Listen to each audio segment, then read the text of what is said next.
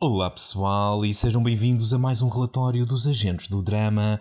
Eu sou, como costumo ser, o Pedro e tenho como quase sempre comigo a Cláudia. Olá! Para não variar, hoje estamos aqui para fazer um relatório da Season 10, este estupendo magazine semanal sobre os nossos consumos televisivos e por isso, sem mais delongas, vamos à música.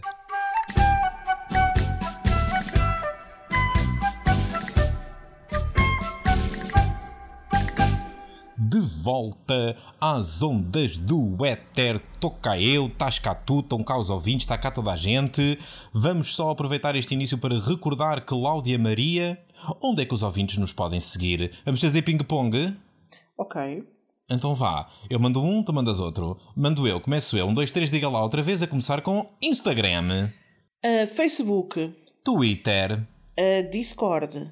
E pronto, ficamos por aqui. O Discord é talvez o sítio mais interessante no, no qual uh, nos poderão encontrar, fora, claro, dos nossos relatórios aqui nas vossas apps de podcast, uh, porque temos conversas fiadas que duram a noite toda, o dia todo, aquilo está sempre a rolar, onde os ouvintes e os amigos do podcast partilham as suas sugestões e vêm, e vêm eles próprios buscar sugestões. Às vezes, às vezes são, são 3 da manhã e aparece lá um ouvinte perdido a dizer: Ai, não tenho nada para ver, o que é que eu vejo, o que é que aconselho? E lá temos nós que, pronto, então de que é que gostas? Gostas disto, gostas daquilo? Então, olha, experimenta esta. É uma seca, mas, mas pronto, é, foi a vida que escolhemos, não é, Cláudia?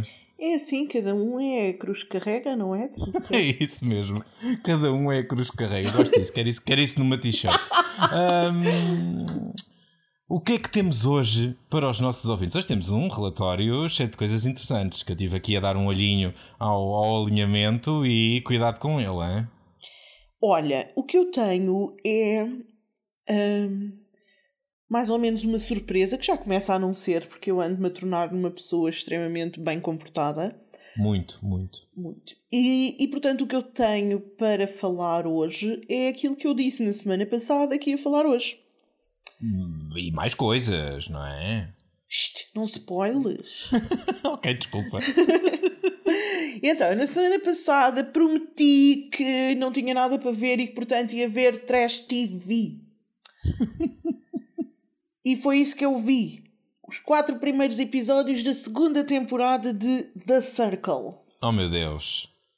Olha, é assim, ficas a saber que eu gosto muito destes concursos, está bem? Concursos mais ou menos, isto não é bem concurso, é reality TV.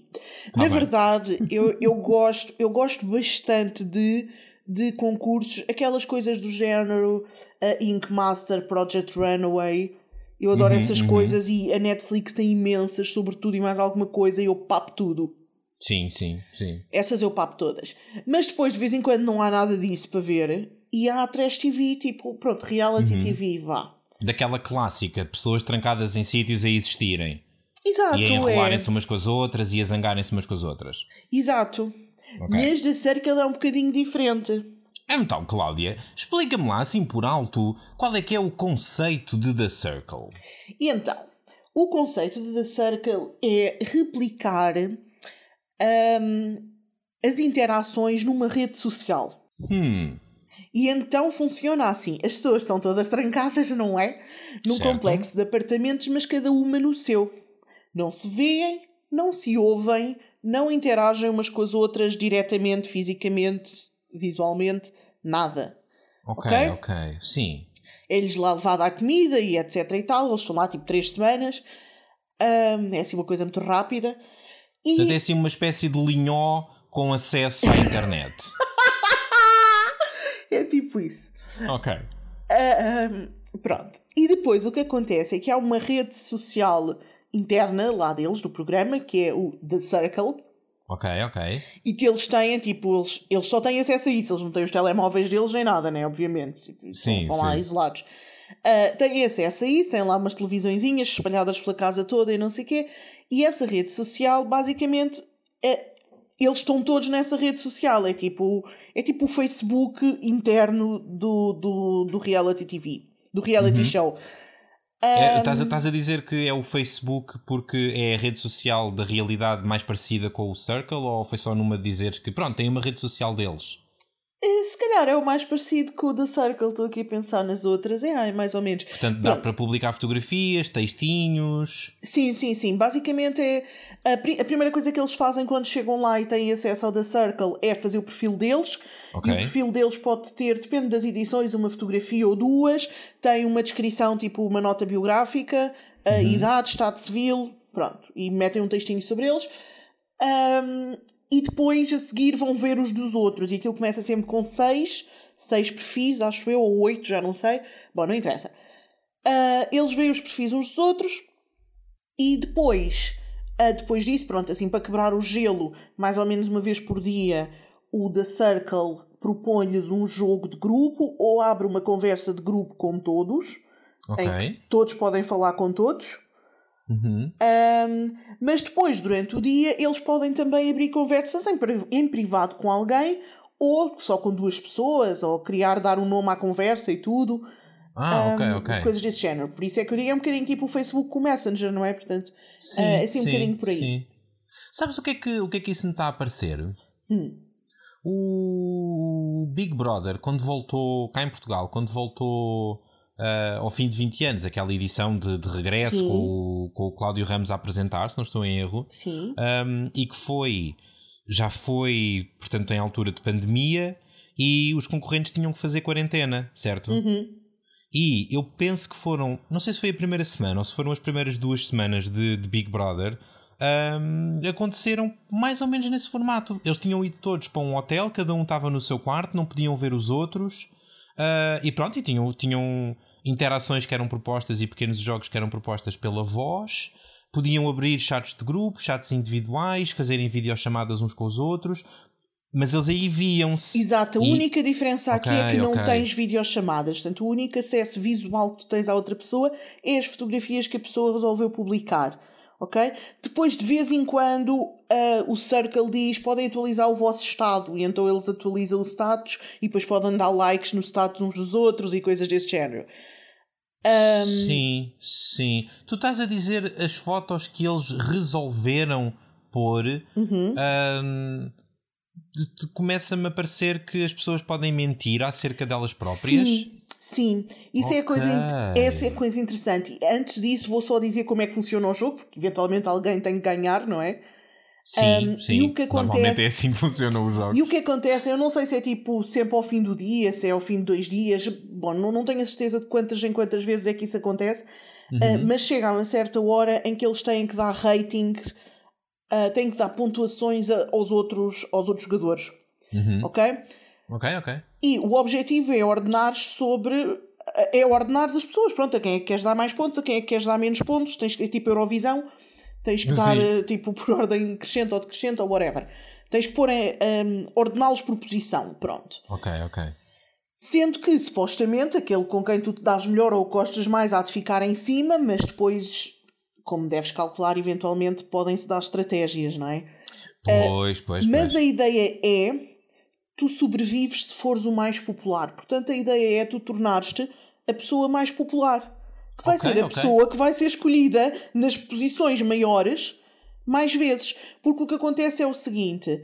ah, este é o modelo standard, depois às vezes eles fazem uns, uns desviozinhos, não é? Para uns, uns twists para a coisa ficar mais engraçada, mas o modelo normal é há a votação, não é? Toda a gente ordena os outros e depois eles veem os resultados e o que acontece é as duas pessoas que estão em primeiro e segundo lugar vão ser os influencers por um dia. E os Ok. influencers vão reunir num quartinho secreto, não se vêem, é cada um na sua salinha na mesma, mas numa conversa sim. só deles, a tomar a decisão de qual dos outros é que vão expulsar. Ok. E portanto, chegar a influencer é basicamente ter muita influência no jogo. Sim, é teres o poder de decidir quem é que continua em Em jogo e quem é particular, sai. dependendo de quem chega a influencer contigo, porque o que acontece depois às vezes é que há tipo dois grupinhos, não é? E se vai um Sim. de cada grupinho, há ali uma luta de poder sobre quem é que se vai expulsar, mas se forem Uhum. dois do mesmo grupo é tipo eliminar os outros e pronto. Pois, pois, pois. Olha, como é que.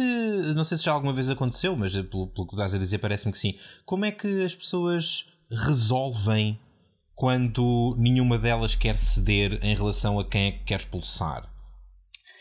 Olha, têm que resolver, eles podem estar lá. Eu, eu não sei se eles têm tempo limite, acho que não. Pois, era essa a minha questão. Se havia uma cena do género, olha, se não chegarem a uma conclusão ao fim de, ao fim de X tempo, uh, expulsamos alguém ao calhas ou expulsamos duas pessoas ou assim. Não, pá, eles têm, eles têm que conversar e chegar. O que acontece é, às vezes, o que eles fazem é partilhar um bocadinho mais sobre porque é que não gostam daquela pessoa ou porque é que gostam, porque às vezes uhum. não querem dar muita informação, mas depois tem de ser abrir um bocadinho mais. Às vezes fazem alianças, porque é do género: olha, eu não quero expulsar essa pessoa porque é tipo, senão o meu grupo fica demasiado pequeno e eu vou a seguir.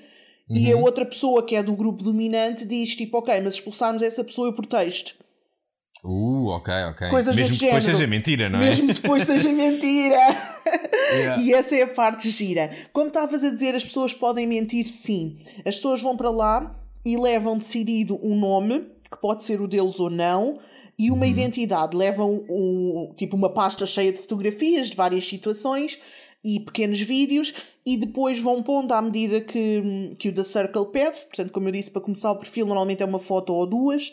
Uhum. Um, e levam da identidade que escolheram. E o que acontece é, há pessoas que vão delas próprias e que vão numa de ser honestas Há pessoas que vão delas próprias, mas para jogar com estratégia, e há pessoas que vão em catfish, que vão okay. para enganar os outros. Uau. E há pessoas que vão fazer isso uh, de uma maneira do género de, por exemplo, eu não sou visualmente atraente e, portanto, eu vou-me fazer passar por uma pessoa mais atraente do que eu para ser mais popular. Porque certo. eu, com a minha imagem, não sou popular, mas sei que a minha personalidade pode ser. E, portanto, eu vou ser honesto com a minha personalidade, mas mostrar outra imagem para ser atraente, para chamar a atenção do sexo oposto ou do que for. Uhum. Um, e, portanto, conseguir mais pontos imediatamente, mas uhum. com a minha uhum. personalidade. E há pessoas que vão fazer uma coisa que não tenha nada a ver com a personalidade deles, como, por exemplo, eu vou-me fazer passar pelo meu marido ou pela minha mulher Ok, ok. Ou, por exemplo, como, portanto, este, este The Circle que começou esta semana foi a segunda temporada do americano. E eu já tinha visto a primeira temporada do americano, mas também já vi a primeira temporada do Brasil e do França. E, por Uau. exemplo, no França há duas velhotas, tipo de 80 anos, que se estão a fazer passar pelo neto de uma delas. ok. tipo, então, então as duas juntas? Sim, porque Elas isso também um pode acontecer. Sim, sim, isso também pode acontecer. Tipo, okay. Um, também há, há, uma vez que é tipo uma mãe e um filho que se estão a, passar, a fazer passar por, por não sei quem. Ok, Portanto, ok, ok. Para tudo, para tudo, para tudo. Explica-me uma coisa. Hum. Se um determinado concorrente decidir, eh, como é que lhe chamaste, fazer catfish Sim. Ao, ao resto da, da equipa toda, uhum. como é que se resolve a parte em que eles têm que conversar uns com os outros para decidir quem é que é expulso? Porque se, se, eu chegar lá e disser assim, é, puser a fotografia de uma, de uma popozuda e disser que me chamo Carla Andreia, Sim. quando chega ao momento de conversar com outra pessoa porque foi eleito o mais influencing, hum, então as pessoas vão ouvir a minha voz, não é? Não, não, não, não, não. Os influencers não se vê. Não, não, é tudo por chat na mesma. Ah, é tudo por chat, ok. Sim, okay. eles vão pensei, é tipo. Pensei que a conversa um... aí era. Ok, não, tá bem, ok. Não, eles vão para um quartinho especial, mas é, é por chat na mesma. Eles começam-se a ver, é. O standard, lá está, de vez em quando há twists, mas o standard é quando alguém sai, tem a oportunidade de ir visitar outra pessoa antes de se ir embora. Mas é depois de ser ah, expulso e, portanto, Sim. já não consegue depois comunicar com os outros. A única coisa que consegue é eles depois deixam um videozinho para o resto da equipa, que é Sim. apresentado no dia a seguir a toda a gente. Sim, sim, um, sim. Mas que não podem, não podem tipo spoiler mesmo à grande, né? Mas eles têm direito a ir visitar alguém quando são expulsos. Olha lá, e esses momentos são. Uh, são mais divertidos ou são mais confrangedores? Não, olha, nunca não me lembro de haver grandes momentos confrangedores. São ou emocionantes, barra uhum. emocionais. Uhum Sim. Ou, desculpa, emotivos, não sei o que é que estou a dizer. sim, sim, sim. Uh, ou são emotivos ou são divertidos. Ok, ok. Uh, não, às vezes, às vezes não, podia, o, o, drama, o drama podia chegar a um ponto tal que quando és expulso vais, sei lá, vais pedir satisfações ou vais Olha, tirar a limpo qualquer coisa. Às ou... vezes acontece, mas às vezes acontece isso, mas a maior parte das vezes eles escolhem ir visitar a pessoa de quem eram mais próximos okay. e não a pessoa Ok. com quem estavam a ter problemas. Ok, Às vezes o que acontece é, imagina, ao fim de duas semanas e meia de um rapaz e uma rapariga andarem a flertar mesmo à grande e tipo amorzinho para cá e queridinha para lá e vais e um deles é catfish e nem sequer é daquele género. Uau. É tipo, às vezes acontece.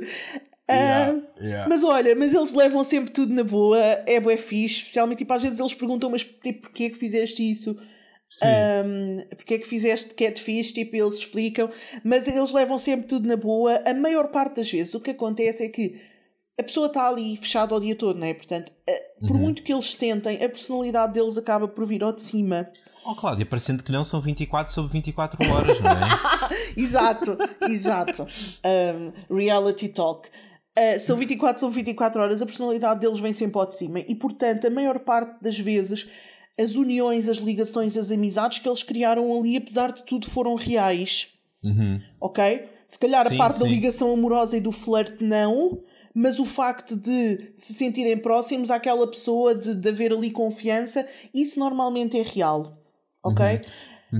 Divertido é quando, por exemplo, tens um bacano de 20 e poucos anos ou assim a fazer-se passar por uma miúda de 19 e depois, por exemplo, as raparigas resolvem fazer um grupo só de gajas e depois estão a falar do período umas das outras e depois ele não sabe o que é que há de dizer e depois diz coisas que os outros ficam what the fuck, o que é isto? E, e normalmente aí as pessoas começam a desconfiar Sim, Uh, sim. tipo, houve um que estava-se a aguentar super bem, a fazer-se passar por uma rapariga, tipo, tipo, mesmo super bem. Toda a gente acreditava, toda a gente gostava bem dela, dela, dele, whatever. Sim. E depois houve uma atividade proposta pelo The Circle em que tinham que fazer uma maquilhagem num boneco. Ah, ok. E depois eles veem os resultados uns dos outros. E a partir Sim. daí toda a gente disse: a Emily é um gajo. Ok, porque partiram do princípio que um homem não sabe maquilhar e que todas as mulheres sabem. Não, não, não, não foi tipo, não foi tipo que um homem não saiba. Foi que uma rapariga de 19 anos que é influencer, que é tipo, supostamente influencer no Instagram e não sei o que mais, e modelo, porque ainda por cima era tipo uma personalidade, era tipo modelo e não sei o quê, com aquelas fotos não ia fazer um trabalho tão mau. Estás a ver? Ok, é ok, que nem sim. sequer era não saber maquilhar, era de género, imagina ele pôs tipo a sombra dos olhos na cara, estás a ver? Tipo, coisas assim bem absurdas que eles disseram tipo, ok, esquece. E a partir daí Ok. começaram a desconfiar, bué. Epá, mas é bem engraçado, é bem engraçado ver Uhum, essas coisas, é super divertido. E é tipo, quando não tens. Quando não te apetece ver uma coisa séria e estás só a chilar, eu gosto muito de Sim. ver estas coisas, acho divertido. Hum, tenho, tenho uma pergunta técnica para ti, apenas para Ok. satisfazer a minha curiosidade, e depois uma pergunta para lançar um bocadinho de conversa. A primeira, a pergunta técnica. A partir do momento em que eles entram até ao momento em que o último sai, Uhum. tens noção de quanto tempo é que dura a estadia deles no complexo? Eu penso que três semanas. Ah, é pouquíssimo. Sim. Ok, ok. E é daqueles reality shows gravados e editados antes de serem lançados, não é como, como aqueles que nós, aos Sim, quais sim, estamos sim. habituados Não, cá não, em não, Portugal, que é direto todos os dias. Não, não, não, não, não. Não é, não é direto, é gravado e editado. Aliás, tem sempre uma bacana, tipo, meio a narrar e a fazer comentários, que é super divertida. Ok, ok. Um, e sai sempre na Netflix, em cada semana saem quatro episódios, relativos tipo à primeira semana do reality show. Depois na segunda semana saem mais quatro episódios. E ok, normalmente. estou-te a perceber. Ahm, Diz-me uma coisa. Hum. Porque isto é, um- é uma perspectiva que eu tenho em relação a, a este tipo de trash TV, ah, que de alguma maneira nós conseguimos encontrar ahm, normalmente o pior, mas às vezes também o melhor daquilo que a sociedade real tem para oferecer ah, neste género de, de reality shows.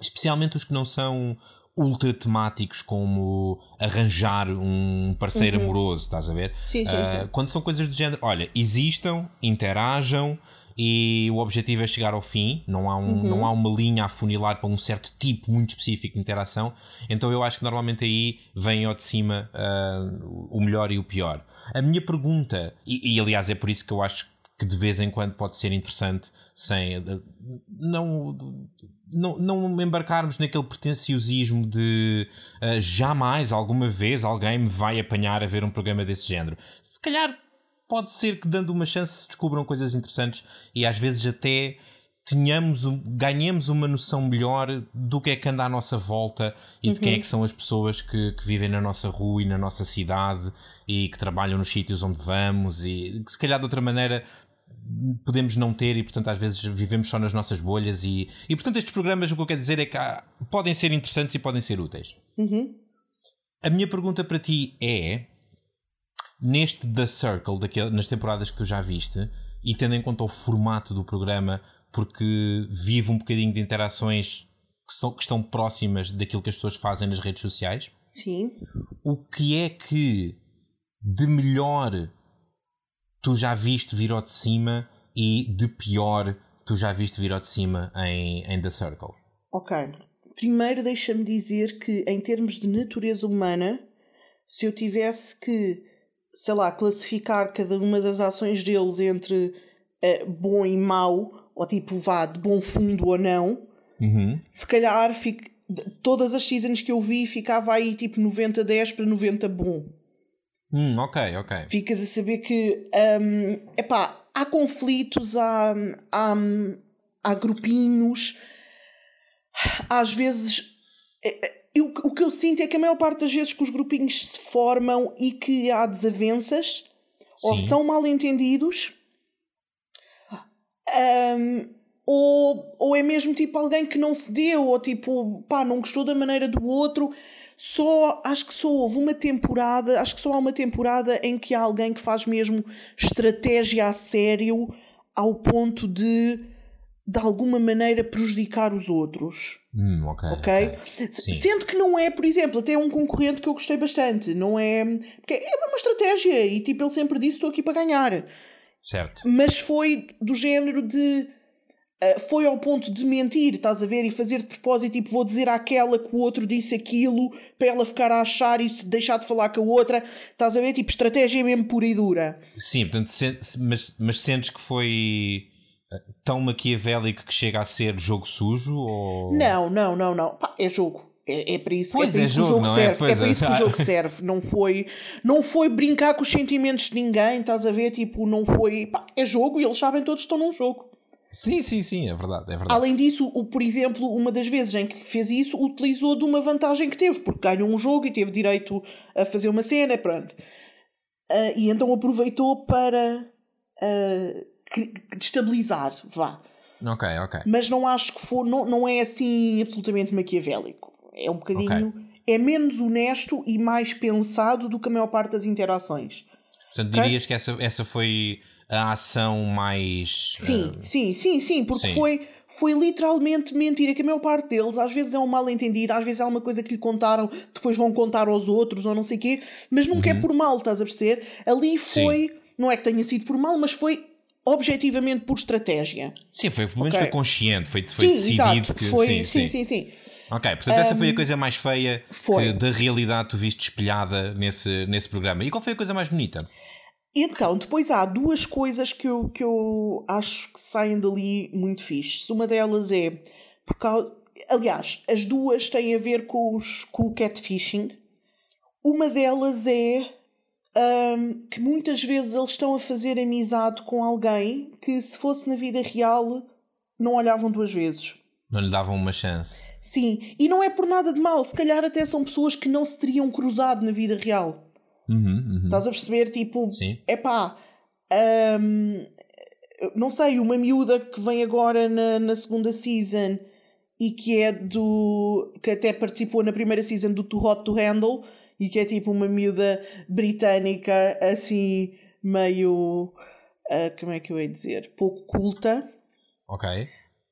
Um, e, tipo uma miúda novinha e não sei o quê, e tipo um, um, escritor gay pai com 60 anos, estás a ver? Ok, ok. E são tipo BFFs. Sim, são mundos completamente separados, Exato. nunca se interceptariam cá fora e depois ali. Sim, e depois ali encontram uma confiança e uma ligação e coisas em comum que, que cá fora lá está, porque provavelmente não se cruzariam porque os seus mundos não se cruzam, não uhum. iriam encontrar. Eu acho que isso é uma coisa fantástica, porque acho que aquelas ligações devem ficar uh, por muito tempo, apesar de ser só ali tipo três semanas. Acho que eles criam ali ligações muito, muito próximas. Sim, sim. Uh, a outra coisa, e também em relação ao catfishing, e que eu acho que nem todos aproveitam, mas que pode ser uma grande aprendizagem, é ter a noção de como é que as coisas impactam os outros, e isto não tanto para eles que lá estão, a menos que depois vejam a série cá fora, mas principalmente para quem está a ver. Hum. E que é. é Vê-se muito, porque, porque a maior parte dos concorrentes são rapazes e raparigas relativamente jovens, não é? Como, como na maior parte destes concursos. Uhum, a idade de procriação. Exato. um, e especialmente nas conversas de flirt, ou que às vezes nem é de flirt, acham eles e que é tipo só banal, muitas vezes tu vês tanto rapazes como raparigas a dizer aquilo que acham que o outro quer ouvir. Claro. E tu percebes que eles estão a interagir tal e qual como interagem por mensagem ou por redes sociais cá fora. Sim, sim. Como sim, interagiriam num Tinder. Estás a ver? Sim, sim. Tal e qual, igual. E depois, às vezes, vês, tipo, por exemplo, o gajo todo contente a mandar uma mensagem, tipo, ah, ela vai gostar, bué, e ela a reagir, tipo, ah, tipo, lá está este sério, tipo, homens, estás a ver? E acho sim, que é bué, acho, acho que é, é muito abrolhos, uhum. uh, às vezes as pessoas perceberem, e às vezes elas até pensam, tipo, ah, mas depois tipo, ok, isto é um jogo e eu estou a querer indrominá-lo também, então depois respondem, que engraçado, gostei tanto dessa mensagem. Pois, pois, pois, pois, o maior problema, o maior problema das, das plataformas tipo Tinder é que também aí muitas vezes, digo eu, gosto de dizer coisas, as pessoas se comportam como se fosse um jogo. E, e, e, é exatamente, tu estavas a descrever a forma como esses concorrentes se comportam no jogo, e eu estava a pensar que yeah, isso não é nada diferente, essa ideia de que um, tu dizes coisas porque achas que é a coisa que tens que dizer naquele momento da conversa e, e, estás à espera de um certo tipo de resposta e a outra pessoa do outro lado está também a fazer a mesma coisa. E portanto na verdade é como se cada uma das pessoas do seu lado uh, estivesse a controlar ela própria um personagem que esse sim está a interagir com o personagem yeah. que está do outro lado e portanto não estão realmente duas pessoas reais a conversar Exato. uma com a outra, estão cada uma dessas pessoas reais a controlar um boneco que está a interagir com outro boneco e... E, e da mesma maneira que, que, que, na vida real tu por mensagem não vês o revirar de olhos antes do LOL, uhum, uhum. Uh, ali também não vês, mas quando estás a ver o programa de fora e uhum. estás a ver as duas pessoas a interagir e tipo, por exemplo, o gajo manda uma mensagem e eu que sou uma rapariga penso, eu não acredito, tu vais mandar isso. Sim. E ela reage exatamente da mesma maneira que eu, mas depois Sim. a seguir, ok, mas eu agora tenho que reagir de maneira a ele achar que eu não achei que a mensagem dele foi uma porcaria. Claro, Estás a perceber? Claro. Sim, sim. Um, epá, e acho que, acho que isso dá-nos uma luz diferente sobre as interações por mensagem que temos Sim. na vida real uns com os outros. Sim, portanto estás satisfeita com a tua escolha de teres começado a ver The Circle e continuares Ai, a ver sim, The Circle? Sim, vou continuar, vou ver todas as temporadas que me puserem à frente. Falaste na edição brasileira, uhum. francesa, há também a americana, há mais? Há, hum, há as originais, acho, acho que são as originais, são do Reino Unido, mas uhum. não estão disponíveis na Netflix. Ok. E não arranjaste maneira de lhes deitar as tuas garras papudas? Uh, não tentei, na verdade. Ah, ok. uh, portanto, eu, eu vi aquilo que a Netflix me disponibilizou. Tá bem. Quando fizeres anos, eu ofereço-te numa pen. Oh. Queres? Quero. É, arranjo uma pen redonda. Portanto, quando eu te oferecer uma pen redonda, já sabes que lá dentro veio o The Circle. Mas pronto, aconselho imenso, vejam o The Circle. Se, pá, se não tiverem nada de muito interessante para ver e quiserem só chilar e não estar ali a ter que prestar atenção a um plot, vejam The Circle, é muito divertido. Pronto, eu, eu perdoar-me-á certamente, mas eu, eu não. Uh, não vai acontecer, mas não, não é por mais nada, não, não, tenho, não tenho nenhum tipo de preconceito, mas, mas não, não tenho muitas outras coisas para ver que me interessam mais à partida. E reality shows eu gosto de ver, e gosto, e sigo, aqueles que são em direto ao estilo de Big Brother. Uhum. Uh, cá em Portugal, eu gosto de ver os portugueses. Eu sinto que aprendo imenso sobre as pessoas que me rodeiam e as pessoas que vivem no mesmo país que eu e, e pertencem à mesma sociedade que eu. Eu sinto que aprendi imenso uh, quando vejo o, o, os Big Brothers e as Casas dos Segredos e, e concursos deste género da, da TVI. Um, não tanto os outros mais rasca, tipo Love on Top e quem quer uh, namorar com um motorista de táxi, não sei. Há uns assim esquisitos que eles vão, têm dates em táxis, não sei. Uh, este, esses, esses aí já não, não me puxam tanto, mas aqueles que são em direto e são todos os dias e tu podes acompanhar e, e que os concorrentes têm tempo para passar para lá do estado de graça de se terem conhecido, que é uma uhum. coisa que claramente não acontece no The Circle, porque ao fim de três semanas está toda a gente cá fora. Sim. Uh, eu, eu gosto de ver o que é que. O, o que é que dois meses e meio fazem uh, àquelas relações e. Há, há, coisas que era aquilo que tu dizias, a, a personalidade deles vem ao de cima, não é? Uhum. Há pessoas que precisam de um bocadinho de tempo para deixar que Sim. a personalidade venha ao de cima. E, e, ah, e se calhar ao fim de algumas semanas é que tu começas a ver quem é que são realmente aquelas pessoas, aquelas pessoas naquele contexto, não é? Também convém claro. não esquecer que aquilo que tu és no dia a dia não é necessariamente, se calhar em essência é, mas não é necessariamente, a forma como essa essência se expressa não é necessariamente a mesma quando estamos a ver aquilo a que chamamos reality TV e que se calhar de reality não tem tudo. Uhum. Um, mas, mas sim, portanto, yeah, acho que não vou dar uma chance, acho que não fica chateada comigo. Não mas fico. se algum, dos, se algum dos nossos ouvintes uh, quiser dar uma chance, ou já tiver dado uma chance e tiver adorado como tu, ou, ou tiver detestado, uh, se calhar uh, pode dar um saltinho ao servidor do Discord e ir dizer olá e conversar um bocadinho sobre, sobre o assunto. Até pode ser que tenha, que tenha acesso de alguma maneira às temporadas que tu ainda não viste e aí te possa dar a dica para tu poderes ver aquelas que te faltam. Boa, boa. Sim. Olha, eu a semana passada Hum. Eu, hoje, eu, hoje, eu hoje sinto que estou de. estou de coração aberto, sabes? Estou. Então. Estou assim, estou a ter uma, uma, uma trip de honestidade. Estou, apetece-me dizer todas as verdades que, estão, que estão dentro de mim. E, e uma delas é. Uh, eu meti água a semana passada, Cláudia. Oh, meu é Deus. verdade, é verdade. Tenho que, tenho que pedir desculpa. Fiz uma confusão de todo o tamanho. E não é que alguém, que alguém queira realmente saber, mas pronto, tudo bem. Uh, fiz, fiz uma confusão de todo o tamanho e anunciei que entre a semana passada e esta iria ver uma série chamada Zero Chill. Uhum. sobre, uma, sobre uma equipa de basquete feminina que é treinada por um, por um bacana que tem uma personalidade super, super dura uh, e que pronto, e que me parecia ter algum interesse por causa dessa dinâmica. Portanto, não, era, não seria tanto aquele tipo mais levezinho uh, de séries sobre equipas desportivas, ok? Uhum.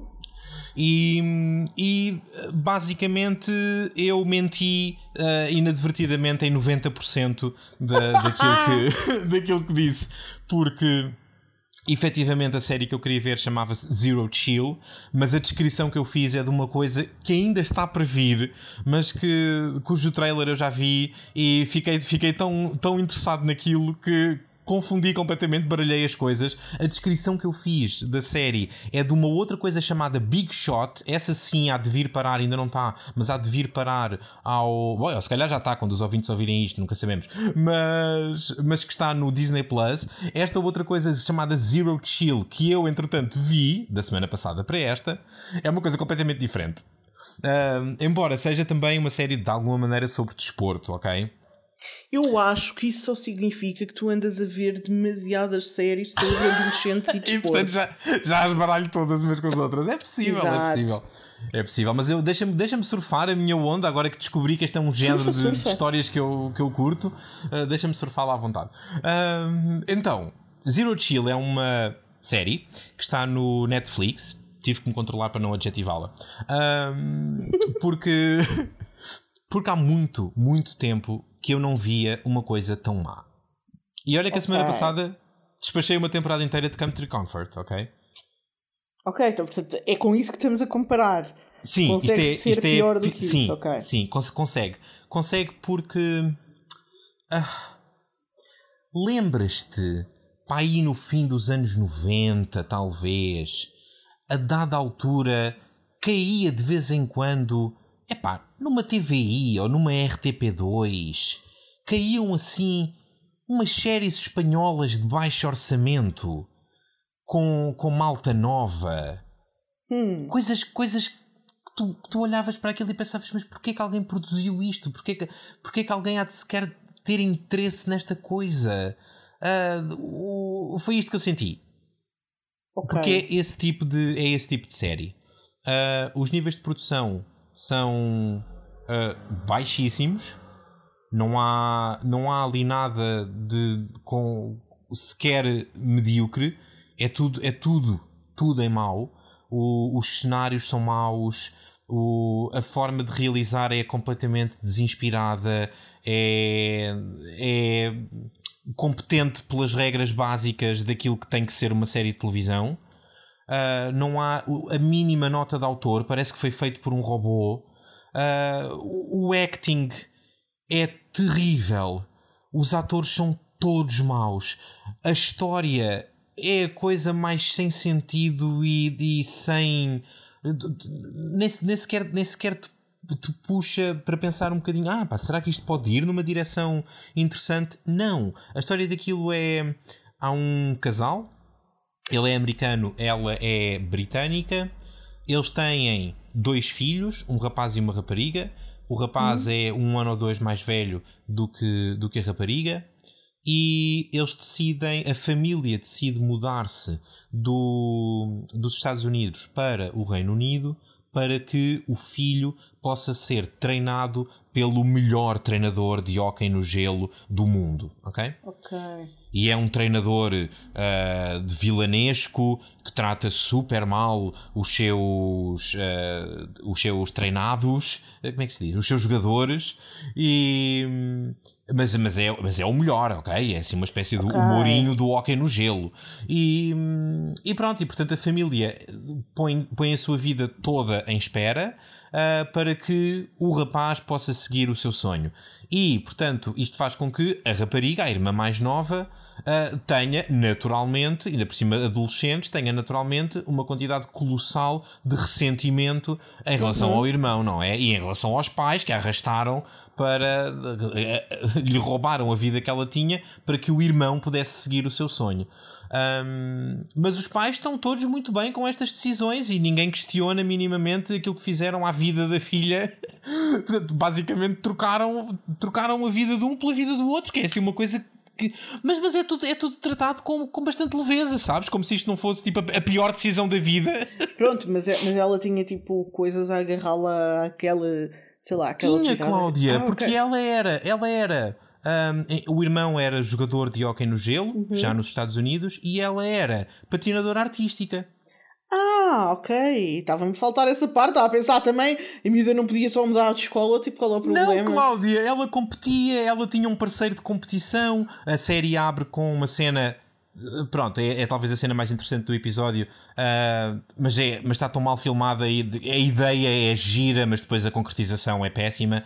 Uh, basicamente, a rapariga vai para o ringue de gelo às tantas da manhã, sem ninguém saber, e põe o telefone a fazer uma videochamada e então treina à distância com aquele que era o parceiro dela ainda nos Estados Unidos, estás a ver? É ah, porque okay. eles tinham, tinham uma rotina juntos e então ela faz a parte dela de um lado, ele faz a parte dela no outro continente com um oceano de distância e é muito poético, mas, mas não funciona. E, e pronto, e, e, epá, e é muito, muito mal. É, é terrível. É, é, é, é eu, eu, nem, eu nem consigo, porque a Netflix tem vindo, tem vindo a crescer e nós temos conversado um bocadinho sobre isso aqui de vez em quando. Um, e a Netflix acho que tem vindo a crescer muito uh, em termos de, de qualidade daquilo uhum. que se calhar às vezes nós achamos que são produções originais Netflix porque levam o selo Netflix uh, mas se calhar não são realmente produções Netflix, ok? E eu acho que é, é preciso, para termos uma opinião mais fina, uh, é preciso começar a, a começarmos a, a, fazer um bocadinho mais o trabalho de casa e tentar perceber qual é que é realmente a origem destas coisas. Porque parece-me que se calhar pequenas produtoras, produtoras mais low cost, fazem, de, de, fazem determinado produto, constroem determinada, determinada série e depois a seguir a Netflix compra, mete-lhe o selo e diz que é uma produção Netflix. Ok. Ok?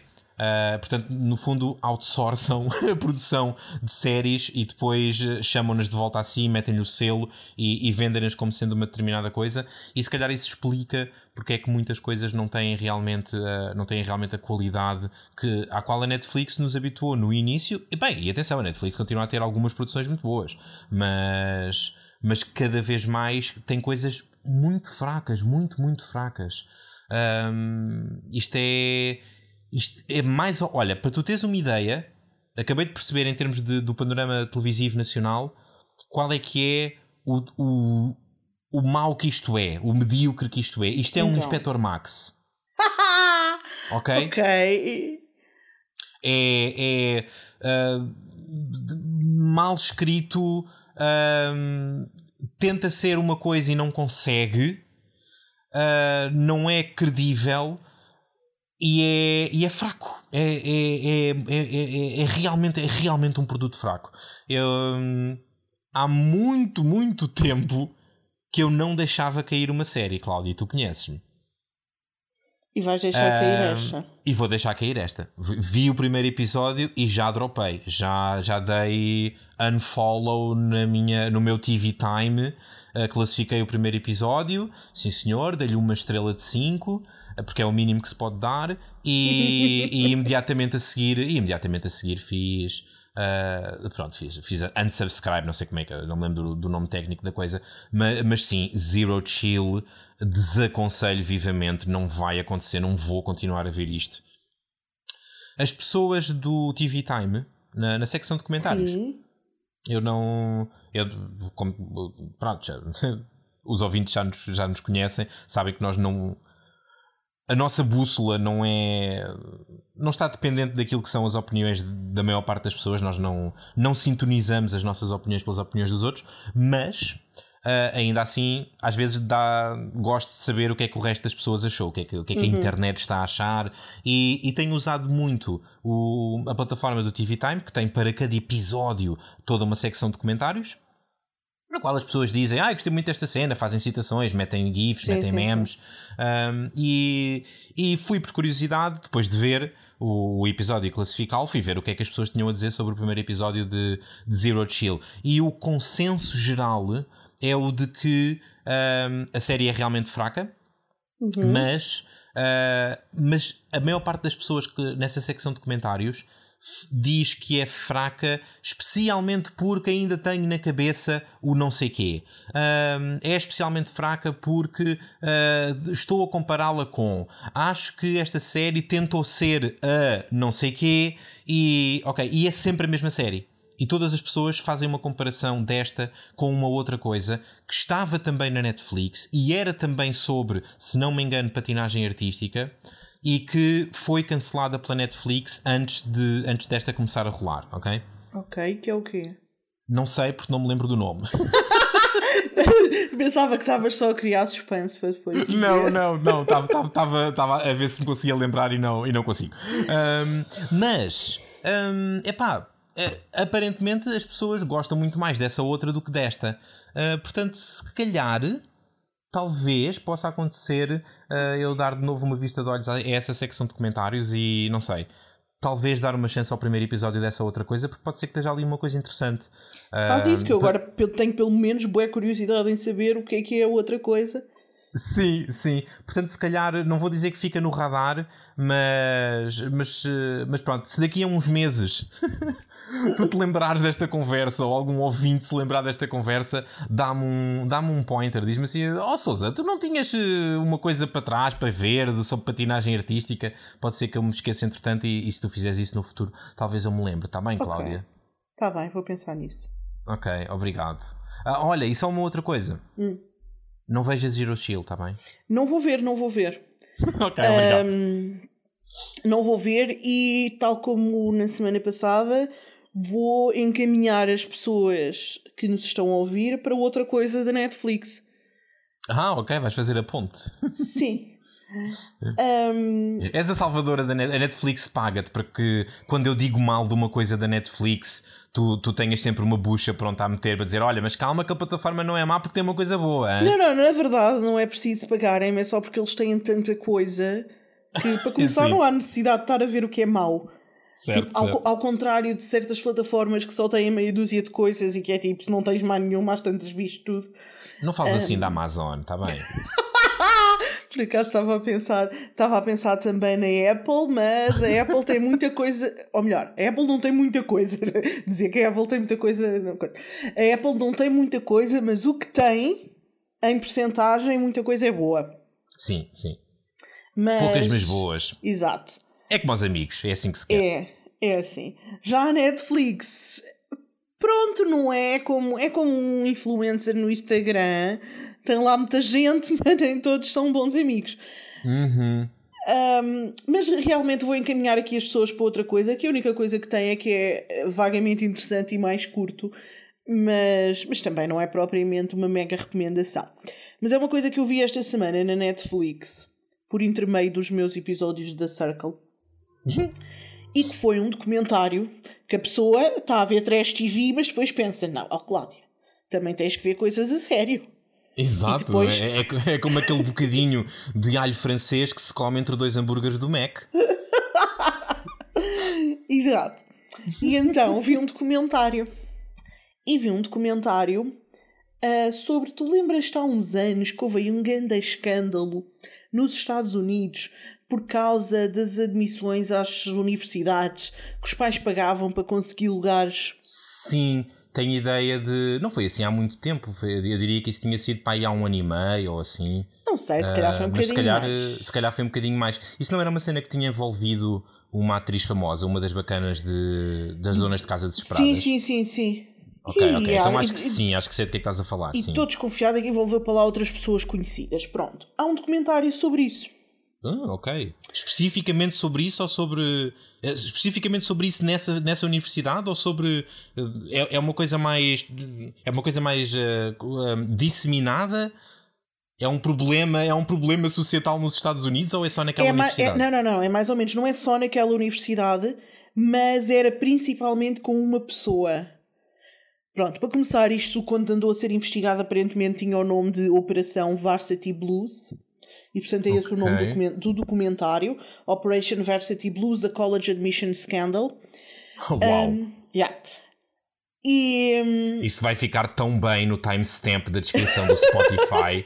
põe só Varsity Blues, não? Ou põe Não, só tem que pôr- tem que pôr o nome todo. Scandal. Não, mas é isto é tipo subtítulo da College. Parece que se calhar Operation Varsity Blues tem mais scandals que eu não sei. E vai haver tipo uma parte 2. Não sei. Da maneira que aquilo está, se calhar a seguir vamos ter da Kindergarten Scandal. Ah! Estava a pensar nisso, muito bom. Que ho- hoje em dia também parece que tens que inscrever as crianças no infantário ainda antes de pensares em fazê-las. Sim, e tens, tens que largar uma nota preta por fora para elas Yeah. passarem à frente na lista. Ah, mas pronto, voltando às universidades, então. Era Onde é mais. que vem a expressão largar uma nota preta? Não sei, não sei. A dada altura, as notas mais valiosas deviam ser mais escuras, não é? É possível. Hum, Vamos pesquisar isso. sobre isso. Ok, Se só- algum ouvinte em souber, vá-nos dizer no Discord. Está Não bem? vá, não vá, não me chateiem. Deixem-me descobrir as coisas sozinho. Então, ahm, estava-te a dizer eu que era mais universidades ou, tipo, no país todo, Uhum. mas era principalmente um bacano. Para as universidades todas? Não, tipo, para aquelas Ivy League, estás a ver? Sim. Pronto. Para aquelas Ivy League, aparentemente há três maneiras de entrar na universidade. Hum, pela porta, pela janela ou pela chaminé? Não, é pela porta da frente, pela porta de Sim. trás, pela porta lateral. Ok. Então o que é que acontece? Tens a porta da frente, que é o normal, a pessoa tem muito boas notas, é muito bom, concorre e entra. Ok, ok. Que é o dos pobres. ok, sim. Depois tens uma coisa que toda a gente sabe, que é que, é que eles chamam de backdoor, e que é quando, por exemplo, financias todo o edifício e depois tens tipo a biblioteca com o nome da tua família e os teus pais deram milhões e milhões de euros à Ok, faculdade. sim. De euro-. Não, desculpa, de dólares à Sim. faculdade ah, e portanto pronto, é uma influência muito grande e, e entram por aí.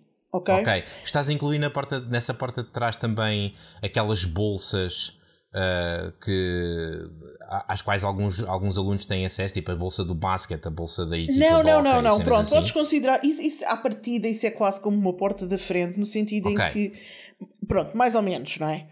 É uma Sim, porta de da alguma frente. maneira é por mérito, não é? Portanto, Tal- a, porta, a porta da frente é do mérito, ok. É por mérito que, que, que, eh, seja ou não académico, é valorizado Sim, sim, pela, a pela universidade. Muito bem. Ok. Portanto, porta da frente, porta de trás. Exato. E depois há uma porta lateral que este gajo arranjou. E o que é que este gajo faz? É de género. Imagina que tu és rico, mas não és rico de consigo pagar um edifício inteiro para pôr eh, em brown ou whatever. Sim, não és obscenamente rico. Exato. Sim. E então queres comprar uma vaga na universidade, mas não tens dinheiro para essas tretas assim. Então o que este gajo arranjou foi o que ele chama uma, uma porta lateral em que pagas, pagas, mas não pagas ao ponto de fazer um edifício com o teu nome, não é? Ou seja, aquilo que a universidade tu podes ir abertamente falar com o reitor e dizer eu dou-te estes milhões de dólares e tu pões cá o meu filho, isso é uma coisa e é bué dinheiro. Uhum, uhum. E este gajo, com muito menos dinheiro, arranjava vaga para os miúdos. Ok. Pronto. E como Mas é que sem ele... o conhecimento da universidade. Sem o conhecimento da universidade, que é tipo fantástico. Claro que ele tinha, ele tinha, mas ele tinha hum, alguns cúmplices. E depois havia outras pessoas que até se achou que eram cúmplices, mas coitados não tinham culpa nenhuma. Não sabiam, porque não sabiam que o gajo era aldrabão. Então Yeah. o que é que ele fazia? Ele utilizava precisamente essa, essa, esse, essa porta vá do mérito que tu falaste da parte dos desportos, porque, porque a parte académica é muito mais difícil de, de aldrabar, não é? Sim, sim.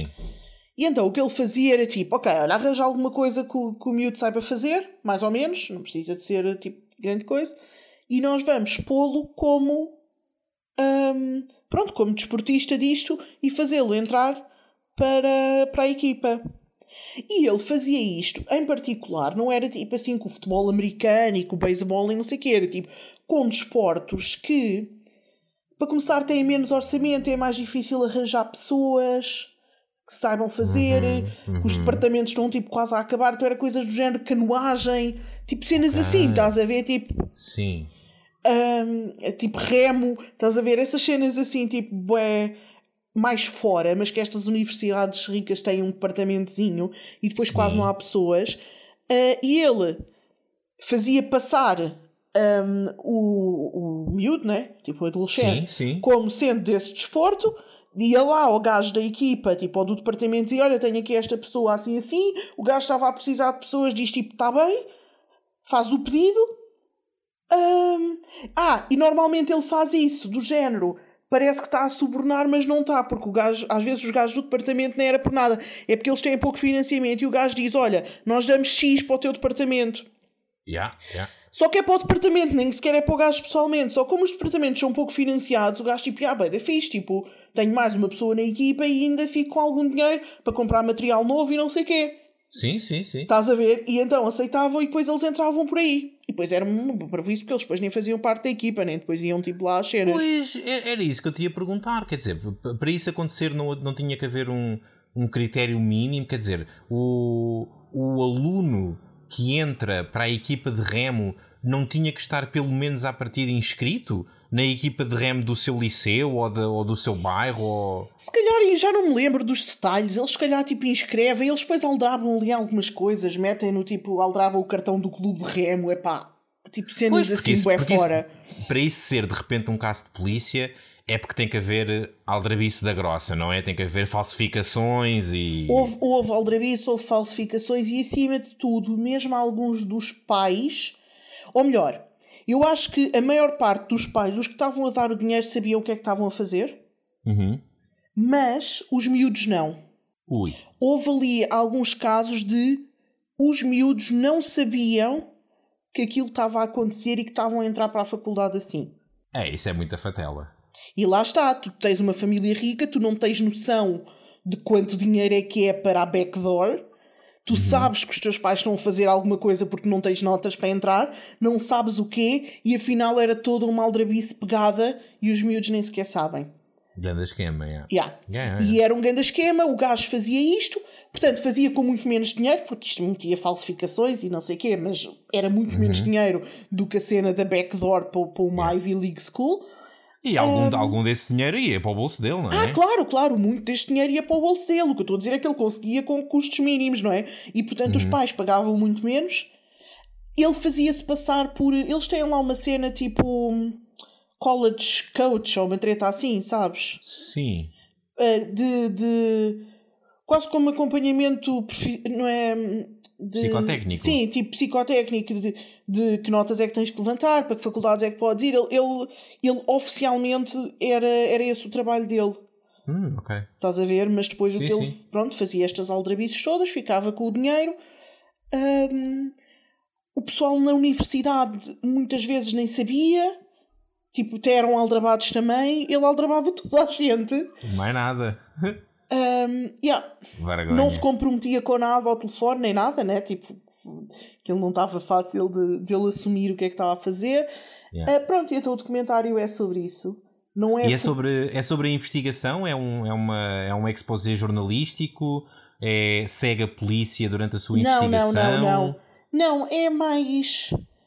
Um, é, é mais tipo, imagina, chegaste ao fim, já sabemos mais ou menos o que é que aconteceu, estão-te só a apresentar como é que as coisas aconteciam e okay, a, mecânica, que é que a mecânica sim. da aldrabice. Sim, sim. E é focado principalmente neste gajo, portanto nem vês muitos, nem vês os pais e não sei o quê, depois vê-se assim umas cenas reais no final de, do pessoal a, a, ser levado para julgamento e não sei o quê, Uau. mas, mas uh, é focado principalmente neste gajo. Basicamente é focado em perceberes como é que ele conseguiu fazer isto, como é que ele conseguiu aldrabar tanta gente, tipo o que é que ele dizia, o que é que ele fazia de maneira um, a, pronto, a, a, conseguir fazer este esquema. Extraordinário. Yeah. Uh, Netflix, dizes tu? Netflix. Hum, eu esse, esse acho que vou ver. Acho que sim, acho que é a tua cara. Não sendo um documentário absolutamente extraordinário, acho que tendo em conta o escândalo que é e o quão recente sim, sim. é, acho, yeah. que, acho que vais gostar. Yeah. Yeah, também acho que sim. um, e o estilo deve, deve ser intenso e, e, cheio de suspense. E acho que sim, acho que vou gostar disso. Boa, vou, vou querer ver. Vou querer ver. Está bem. Uh, tenho um para a troca, sabes? Conta-me. Andaste a ver um, documentários também? Sim, andei a ver, andei a ver um da. Andei a ver. Um, vi um documentário do, que está no, no catálogo da Disney Plus. Ok. E que é sobre. Uh, mas este aqui não é, não é leve, ok? É uma coisa. É uma coisa dura. Uh, sobre o Howard Ashman, sobre quem nós conversámos assim de fugida uh, aqui há uns relatórios. Lembras-te? Lembro-me por causa também de um documentário que eu vi na Disney Plus. Exatamente, eu penso que na altura tu tinhas visto uma coisa chamada uh, Waking Sleeping Beauty. Uhum ok?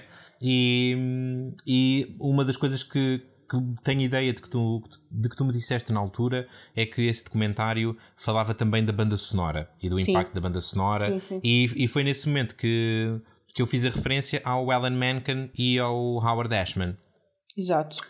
Porque estes dois, Alan Menken e Howard Ashman, são a dupla criativa, o, o Menken, uh, compositor, o Ashman, letrista, da banda sonora de três filmes de seguida, no início dos anos 90, o A Pequena Sereia em 89, A Bela e o Monstro em 91 e o Aladdin em 92. Uhum.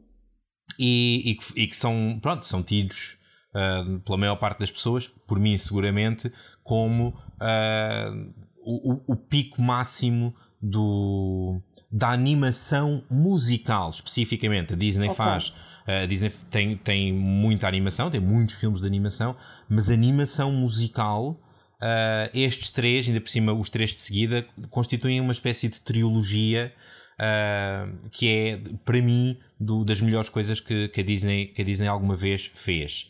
Um, se calhar, pronto, o, o Fantasia, em, enquanto experiência musical, é, é todo um outro bicho e não o coloco no, não o coloco no, mesmo, no mesmo campeonato destes, destes três.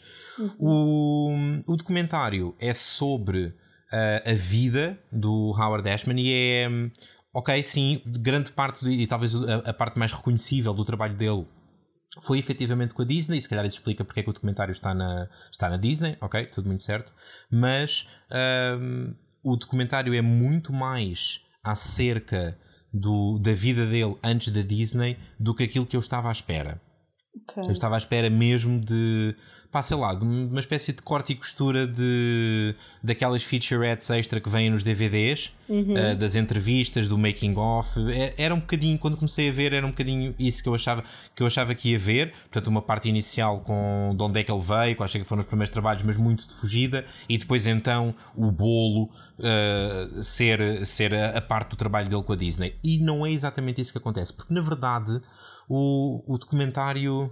O documentário alterna muito e acho que está bastante equilibrado nesse sentido em termos de a vida e a obra, estás a ver? Ok. E, e como ah, tem tanto de vida como de obra, ah, não podiam nunca fugir àquilo que foram os primeiros anos ah, antes, da, antes da Disney. Ahm, até porque, pronto, spoiler da vida, ah, o Howard Ashman morreu de, morreu de, de SIDA. Ele, ele estava infectado com, com HIV ah, e, e morreu. Ele não chegou a ver o Aladino.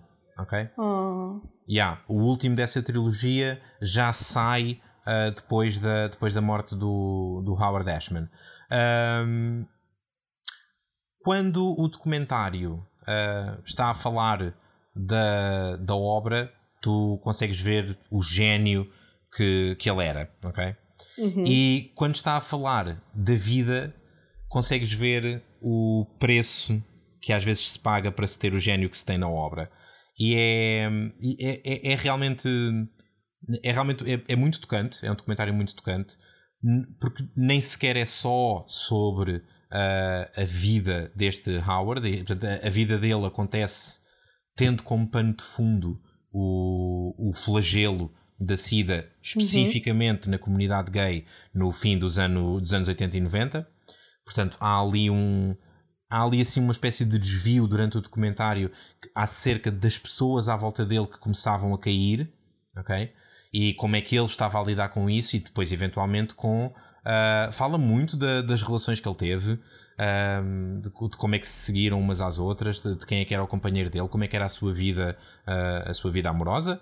Uh, não entra, obviamente, em detalhes sórdidos de, de nenhum tipo, mas vai até onde precisa de ir para tu compreenderes, o, compreenderes a pessoa, ok? E, e é, e nesse sentido é uma belíssima biografia, porque uh, ficas convicta de que apanhaste o principal daquela pessoa em todas as suas dimensões.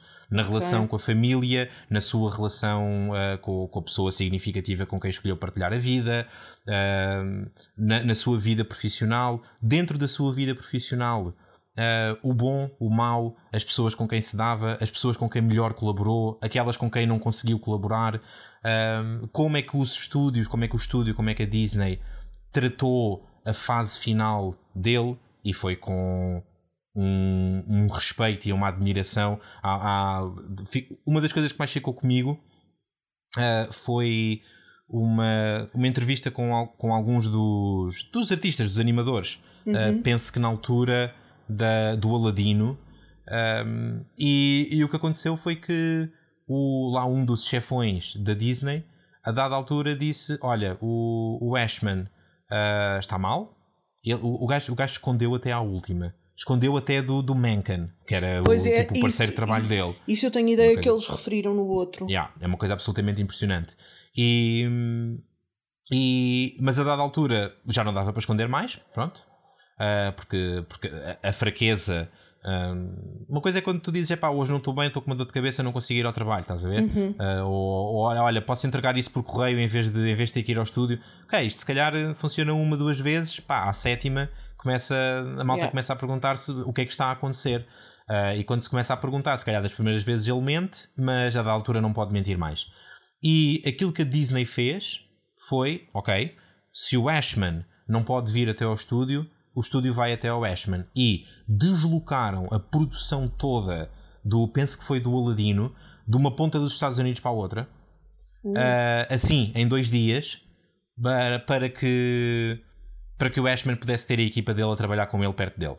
E pá, e é assim, é daquelas coisas que quando, quando nós pensamos nas grandes corporações e no, nas, nas corporações sem alma e no, no uhum. quanto certas empresas tratam mal toda a gente que lá trabalha porque só querem é dinheiro e só querem é lucro e, e, e depois às vezes é importante também vermos que, ok, se calhar isso acontece muitas vezes e se calhar até acontece a maior parte das vezes, uh, mas se calhar também é importante não esquecermos as vezes em que isso não acontece e em que aquilo que acontece yeah. é uma, uma profunda humanidade e um respeito e um apreço e uma consideração pelas pessoas a sério que trabalham nas equipas. Um, e acho que isso é, também, também é de valorizar. E o documentário não é propriamente um, uh, um auto-elogio da Disney que produziu o documentário a si própria, de todo, uhum. uh, mas, mas efetivamente foi um, foi um momento-chave no fim de vida do, do Howard Ashman. E portanto acho que fez todo sentido que, que aparecesse no documentário. Um, ele. A primeira coisa que fez, e essa parte é muito engraçada, uh, para quem gosta para quem gosta de musicais e gosta de saber como é que estas coisas funcionam e uh, o, o, que é que são as produções off Broadway para além das produções mesmo da Broadway e, e, e ver ver um bocadinho a luta e a forma como ele nunca desistiu de, de, de sonhar e de, de, querer transformar em realidade a, a, muitas coisas que, que, o seu gênio, a dada altura, só, só mantinha na cabeça dele. Uhum. Ver essa luta é muito engraçado e ver o percurso dele de um ninguém para até onde é que chega é muito, muito giro. A primeira coisa que ele fez, não, não, sei, não sei se tu te lembras desse filme, eu fiquei fascinado, não fazia a mínima ideia que era, que era dele e do Mencken, mas foi a primeira colaboração dos dois. Uh, e foi uma coisa chamada The Little Shop of Horrors. Hum. Sabes o que é que é? É um filme de 86, foi um filme realizado pelo Frank Oz o, parceiro criativo do Jim Manson dos Marretas Sim. e da Rua Sésamo e todas as outras coisas. Um, e tem o Rick Moranis de, do Querido Encolher os Miúdos, aquele bacana, pequenino, com os óculos, com uhum. cara de parvo, ok? Não estás a ver que filme é que é? é é, uma, é, é ideia, uma planta uma gigante, carni, uma planta carnívora gigante que começa a, começa a pedir pessoas, começa a pedir sacrifício. Não, oh, wow. é, um, é, um, é uma comédia musical giríssima. Uh, e, que, e que sim, uh, música composta, letras escritas por Alan Menken, Howard Ashman. E, pá, e é, é, é realmente foi. Ele, ele, morreu, ele morreu muito novo, ele morreu demasiado novo. E se olhares para aquilo que ele produziu enquanto esteve vivo, uh, tenho inveja das pessoas que vivem no universo alternativo onde o Ashman uh, não morreu novo e, e continuou a produzir. Porque nesse universo alternativo não há só um Little Shop of Horrors e não há só uma pequena sereia e uma Bela e o Monstro e um Aladino. Yeah. Há mais dezenas de filmes uh, com bandas sonoras absolutamente maravilhosas, uh, que é aquilo que nós temos aqui em pouco, porque, porque foi pouco o que ele fez, mas, uh, mas ainda assim bastante valioso. Uh, é um documentário lindíssimo, é tocante, vais rir, vais chorar, vais, vais ir do 8 ao 80 e, e porque, porque, epá, porque a vida dele é, foi, foi, inspiradora nesse, foi inspiradora nesse sentido, vai-te fazer sentir coisas. Acredito que se vis este documentário vais sentir bastantes coisas. Eu senti e, e aconselho, aconselho vivamente para quem gosta de música, para quem gosta de, de filmes de animação, para quem gosta de animação musical, para quem gosta de musicais, para quem gosta de, uh, de vidas inspiradoras, de conhecer um bocadinho de como é que os grandes génios funcionam, como é que colaboram, como é que trabalham com outras pessoas, uh, o que é que os faz ter períodos de maior isolamento e depois períodos de maior colaboração todas estas coisas estão neste documentário. É uma, é um, uma daquelas sanduíches como no Scooby-Doo. Uhum. Com, com 15 com, andares sim. de hambúrguer e tomate e alface e cebola, dois pickles e um pão com sésamo. Uh, é, é um bocadinho isto. É, tem, tem muito, é muito rico, é um documentário riquíssimo. Uh, não é pequeno, Portanto, não é, não é daqueles mini documentários à, à, semelhança do, desse outro da Bela Adormecida que tu viste e de, de uma outra coisa que, sobre a qual já falaste há uns relatórios atrás, que era o Inside Pixar, que são assim uma espécie de mini documentários. Uh, não, é, não é assim, é, é, um documentário a valer, puro e duro, uh, duas horas de documentário, vale a pena, é muito, muito bonito e deixo, e deixo, essa, deixo essa dica. Isto foi uma coisa que eu vi esta semana, adorei ter visto e aconselho vivamente, pá, vejam porque penso que não se vão arrepender. Sim? Sim, muito provavelmente vou ver um dia que esteja, que esteja para aí virada. Sim, um, é preciso estar, é preciso estar para aí virado. Pois, exato, é preciso estar sim, in the mood. Sim, sim, sim, sim. Um, in the mood. Esta semana, pronto, como já se pôde ver por aquilo que eu já falei, não estive in the mood para coisas assim tão pesadas. Um, mas, e porque agora referiste também uh, o outro documentário, e começo a achar que a Disney, com tanta Marvel e tanto Star Wars lá dentro, é realmente boa nos documentários. É? Uhum, uhum. Uh, porque continuei a ver aquele documentário da Disney que eu já tinha falado e que é o Inside Pixar. Ah, muito bem. Uh, e quero falar um bocadinho sobre isso, fazer aqui um follow-up. Uh, para quem não ouviu a primeira parte, eu falei isto no relatório 9, na semana 9 da Season 10, uhum. e nessa altura só tinha visto o primeiro, que era. Foi, foi sobre um bacana que trabalhou no Sol. Ah, sim, sim, lembro-me. Pronto. Um, e não me lembro se talvez depois tenha comentado um bocadinho do segundo uh, sobre uma art director que faz design de personagens e que desenha os personagens e etc. Uhum. Descobri eu, porque entretanto estive a olhar melhor lá para, para, as indicações do documentário, que são 20 episódios. E atenção que este. É lá! Exato. Mas atenção que isto são episódios tipo 15 minutinhos. 12, okay, okay. às vezes 12 já com créditos. Ok, ok. Super curtinhos. Uh, e, e estão divididos em quatro grandes partes. Okay? Os primeiros cinco episódios têm o subtítulo Inspired. Hum. E tem só a ver com onde é que eles vão buscar inspiração. Ah, uau. E eu acabei esta parte agora. Uh, o segundo grupo são cinco episódios sobre Portraits. O terceiro sobre Foundations e o quarto sobre Unpacked. Portanto, sempre grupos de cinco episódios. Ok, ok. Uh, pronto, então estes cinco são sobre inspiração e vimos, portanto, no primeiro o Camp Power sobre a inspiração do Sol, no segundo a Diana qualquer coisa sobre como é que ela se inspira para desenhar os personagens. Uhum. E vou agora falar um bocadinho em detalhe sobre os outros três, sem spoilers, atenção, mas é que vale, vale mesmo bem a pena. Uh, isto é super curtinho, mas tem, tem tanta coisa e é tão interessante que é tipo, epá, olha Pá, aí em poucas horas vês, vês tudo se quiseres, ou como eu, e o que eu faço é só do género: epá, tenho que ir sair de casa daqui a 20 minutos, portanto não vou começar a ver alguma coisa agora, vou pôr Sim. um episódio de, de Inside Pixar. Ah, isso é fixe para tapar as frestas da agenda. Exato, exato. É tipo, às vezes isso acontece, meu, tipo, acabei de almoçar, mas tenho que voltar ao trabalho, faltam 20 minutos ou, ou faltam 15 minutos, dá para um uhum. episódio de Inside Pixar e, hum, e deixa-me bem disposta e são, são, mesmo, são mesmo muito interessantes. Então, o terceiro episódio é sobre um senhor chamado Steve Hunter. Uhum. Ele é animador e também, também realizador. E, e portanto está a falar de onde é que lhe vem de onde é que lhe vem a inspiração então ele era ele, ele era animador portanto fazia parte das equipas de animação de vários filmes que não eram de uh, histórias dele não é pronto uhum, uhum. trabalhava na parte da animação Uh, mas às tantas, ele, ele sente, diz que sentia necessidade de contar a sua história. E este senhor, ele é do Canadá e pronto, viveu nos, nasceu nos anos 80 numa cidade muito pequenina do Canadá, tem tipo montes de irmãos e é gay. Ok. E só contou à família, já tinha tipo 22 anos ou assim. E uma okay. coisa que ele diz é que um, nunca sentiu ele, ele não sabia, ele não contou à família, não é, não é que ele achasse que eles iam reagir mal, ele não fazia ideia de como é que eles iam reagir. Yeah. E ele nunca teve nenhum tipo de representação gay na animação. Ele adorava a uhum. animação, não é? Desde pequeno. Uhum, e não uhum. teve. Ele, ele até faz a piada de que a única coisa que, que. A única representação que havia era o Bugs Bunny em drag. Sim, sim. uh, e então. E, e por isso é que ele tipo saiu do armário muito tarde.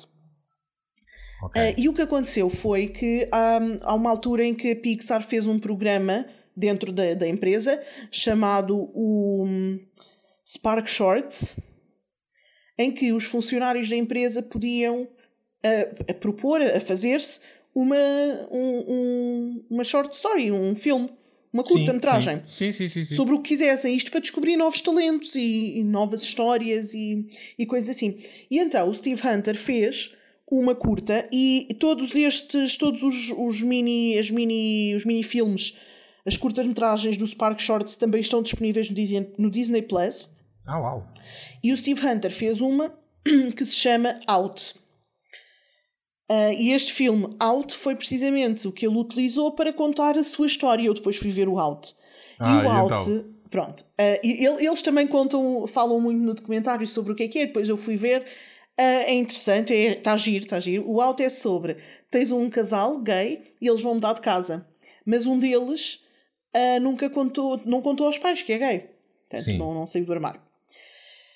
E eles estão em mudanças para ir para outro sítio e os pais dele aparecem de repente para ajudar nas mudanças. Oh, ok. Yeah, e ele tipo mandou outra embora, esconde uma fotografia deles e não sei o quê. E depois dá numa assim de, daqueles filmes de sábado à tarde e com um bocadinho de magia, ele e o cão trocam de corpo. Uh! Yeah. E depois ele está no corpo do cão e portanto tem acesso a, hum, a algumas coisas que os pais pensam e que os pais estão a dizer quando ele não está. Ah, ok. E então percebe. é, Atenção, não é, não é uma história triste, pelo contrário, ele, ele ah, percebe que se calhar está na altura de contar aos pais e, e conta. E, e mesmo o Steve Hunter diz que é essa a história dele. Ele diz que ouviu muitas histórias de, de sair do armário que correram mal. Uhum. A dele não correu, aliás, a família dele só ficou tipo, podias ter contado antes. E entretanto, o irmão mais novo dele também é gay. É tipo, e eles adoram-se. Vimos tipo, vimos-los todos a- em almoço de família e não sei o quê. E é tudo super tranquilo. Ele simplesmente ele não tinha referências e não, não sabia como é que a família ia reagir. Porque não tinha ninguém à volta dele ah, que lhe permitisse ver ah, qual é que seria a reação, estás a perceber? E o Sim, out sim. ah, é muito assim, é muito giro, é também super curtinho, é para aí 8 minutos sem créditos. Uh, e quero ver as outras uh, shorts. Vi, vi esta só porque foi a que foi referida no documentário, mas quero ver as outras. E aconselho muito. Depois vamos ao quarto episódio do Inside Pixar que eu adorei. E o quarto episódio é sobre a Jessica Height, que é a Script Supervisor. Ok. E portanto o que ela faz é rever os scripts de todos os filmes. Sim. E às tantas, esta, esta pessoa, não é? Teve. Epá, há uma coisa que é um problema no mundo e que toda a gente sabia, que é. Epá, toda a gente sabia, mas ninguém sabia o que fazer ou como fazer, e que era ah, que há muito mais representação masculina do que feminina nos filmes. Uhum. E ela às tantas percebeu que estava em posição de contabilizar isso.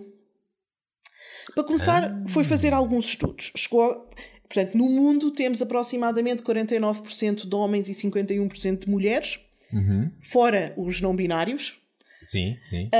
E ela fez um. eh, Ou saiu um estudo, acho que não foi ela que fez, saiu um estudo que nos filmes, se vires qualquer um filme entre 2007 e 2013, por cada seis pessoas, quatro eram homens e duas mulheres. Ok. Pronto. E, Portanto, desequilibrado quando comparado sim. com a realidade, Com a realidade, estatística do exato. mundo. Ok. e ela tinha então. Ela tinha uma sensação de que, mesmo nos filmes da Pixar, que ela estava a supervisionar o script, tanto Uhum. o número de personagens como o número de falas estava desequilibrado. Sim, E depois sim, sim. percebeu, tipo, eu tenho os scripts na mão, e então foi contar. E na altura estavam a fazer o Cars 3. Ok. E ela diz que olhou para o, leu o primeiro script, contou tudo, e ah, tanto em número de personagens como em número de falas, 90% eram homens. Uau. Ya. Uau. E então o que ela fez foi ir aos superiores dela e dizer: Olha, temos Vê isto. os números. Exato! E a questão é: ela diz que foi, foi super bem recebido porque a, a cena era. As pessoas tinham ideia de que havia um problema, mas não tinham noção de quão problemático era. Ou seja, sim, sim. de- Nunca ninguém não tinha tinham feito noção as dos contas. números. Exato, nunca ninguém tinha feito Yeah. as contas. E então o que eles fizeram foi logo rever alguns personagens mais pequenos. Será que Uhum, estes personagens, tipo, têm, apesar de serem todos carros, não é? A gente consegue ver quem são as raparigas e os rapazes. Portanto, Sim, será sim. que estes personagens são rapazes e podiam ser raparigas? Outras coisas do género. Será que esta fala que está a ser dita por um personagem masculino não podia estar a ser dito por um dos outros personagens femininos? Porque na verdade a fala não interessa quem é que está a dizer. Uhum. Sim, sim, e então reviram algumas coisas e conseguiram chegar a uma coisa muito mais equilibrada. E entretanto, hum, lá outra pessoa qualquer da Pixar estava a, a desenvolver umas ferramentas para umas coisas, ela juntou-se com ele, fizeram um projeto, então agora tem uma ferramenta que está integrada automaticamente em todos os filmes e que automaticamente em todos os passos do processo contabiliza ah, os personagens e o número de falas de homens e de personagens femininos e personagens masculinos de maneira a estar equilibrado. Como ela diz, obviamente, não queremos. Não é preciso que todos os filmes estejam 50-50. Claro, claro. Porque, porque há histórias e histórias, mas é o que ela diz: se nós olharmos para, por exemplo, os filmes que estamos a fazer num bloco de 3 anos ou de 5 anos, queremos que no total esteja 50-50. Yeah. Yeah, yeah, yeah. Uh, e por ah, exemplo. Isso é absolutamente extraordinário. Yeah, yeah. E, e por exemplo, eles dão o exemplo, por exemplo, o Sol chegaram ao fim com praticamente 50-50 em homens e mulheres. Ok, ok. Yeah. É, é extraordinário, não é? Ela diz que tipo, tinha aquela sensação, achava que era injusto e depois pensou: espera, mas eu na minha posição, se calhar eu consigo fazer alguma coisa. Yeah, yeah. E fez. E às, vezes, e às vezes é preciso esse. É preciso um, um bocadinho essa, essa criatividade um, para, para, tu, para tu perceberes, ok, no sítio onde eu estou, tendo em conta aquilo que eu posso fazer, uh, será que consigo inclinar as coisas, nem que seja Yeah. só ligeiramente? É isso. E, e isso é. Isso é hum, porque às vezes, às vezes a luta. Às vezes quando pensamos nas lutas e na forma como gostávamos que o mundo fosse versus a forma como o mundo é, muitas vezes baixamos os braços porque pensamos que só as pessoas que estão no topo da cadeia é que podem tomar decisões. E, e isso não é necessariamente verdade. Yeah. Um, há, há muita coisa que em, em todos os passos de- da maior parte, de, em quase todos os passos de quase todas as cadeias, há pequenas coisas que se podem fazer e isto é verdade para as pessoas que trabalham. No, no caso daquilo que nós, que nós aqui analisamos, que é a indústria televisiva, essencialmente, ah, também um bocadinho ah, cinematográfica, mas mais televisiva, isto é verdade para aquilo que as pessoas que trabalham nas produções podem fazer. Às vezes nem é. É, é, começa bacana, nem é, nem é o ok, vou fazer isto. Não, às vezes é o vou ter com o meu chefe e vou dizer-lhe: olha, se calhar podemos fazer isto de maneira diferente. Exato, exato. Ela, ela basicamente ela só começou por contar falas. Yeah, fazer os yeah. números, fazer tipo um Excel, Sim, um gráficozinho e dizer: olha, isto está mais desequilibrado do que o que nós pensávamos. Sim, sim, sim. Temos aqui um problema. Ah, sim, nós sabemos que temos um problema. Não, não, não. Nós sabemos que temos um problema, ok? Nós agora sabemos que temos um problema. E isso é verdade para, é verdade para as pessoas que trabalham nas, nas produções, mas também é verdade para os consumidores, também é verdade para os espectadores. Nós, um- uma das maiores vantagens, penso eu, de, de- de- bem, da internet estar tão massificada como está e as redes sociais estarem como estão e a proximidade entre estúdios e, e público, entre os produtores e os consumidores, ser a que é hoje em dia, uma das maiores vantagens é efetivamente os, os fãs poderem ser vocais em relação a isso, em relação àquilo que acham que, que faz sentido, àquilo que acham que não faz sentido. E e acho, e acho, acho muito importante que, que a malta não tenha, uh, seja seja no seu grupo de amigos, seja no, no grupo de, de fãs da HBO, seja na, na página de, ou na, na conta de Twitter daquela atriz ou daquele estúdio, seja onde Yeah. for, acho que as pessoas devem sentir-se, já que podem, devem sentir-se à vontade para, epá, sempre com educação, com bons argumentos, com nada de gritarias e- e- e maneiras de interagir que façam perder a razão, ah, portanto, saber o que estamos a fazer, mas fazê-lo. Yeah. E, e, acho, e acho que às, às vezes não ter, não ter até medo de um bocadinho de confrontação pode, pode ser muito útil para, para mudar ligeiramente as coisas, pelo menos Exato. para, ou, ou para manter uma certa pedra a rolar, ou para dar aquele impulso inicial de pequeninas pedras que se vão amontoando ah, e, e fazem uma avalanche de pedras que pode, pode realmente mudar as coisas. O, um- uma das coisas que, que me tem espantado, aproveito para, para já agora, lá está, eu, eu hoje estou, estou em modo de meter cá para fora, Cláudia. Ah, uma das coisas que me tem espantado, que me tem espantado muito, ah, sempre que há ah, um ou outro produto que tem um bocadinho mais de representatividade. ah, porque, porque é centrado numa mulher ou é centrado num elenco essencialmente feminino, ou porque tem um. Às vezes, porque tem um personagem central que é LGBT, ou ah, porque tem algum personagem, muitas vezes nem sequer é o central, sabes?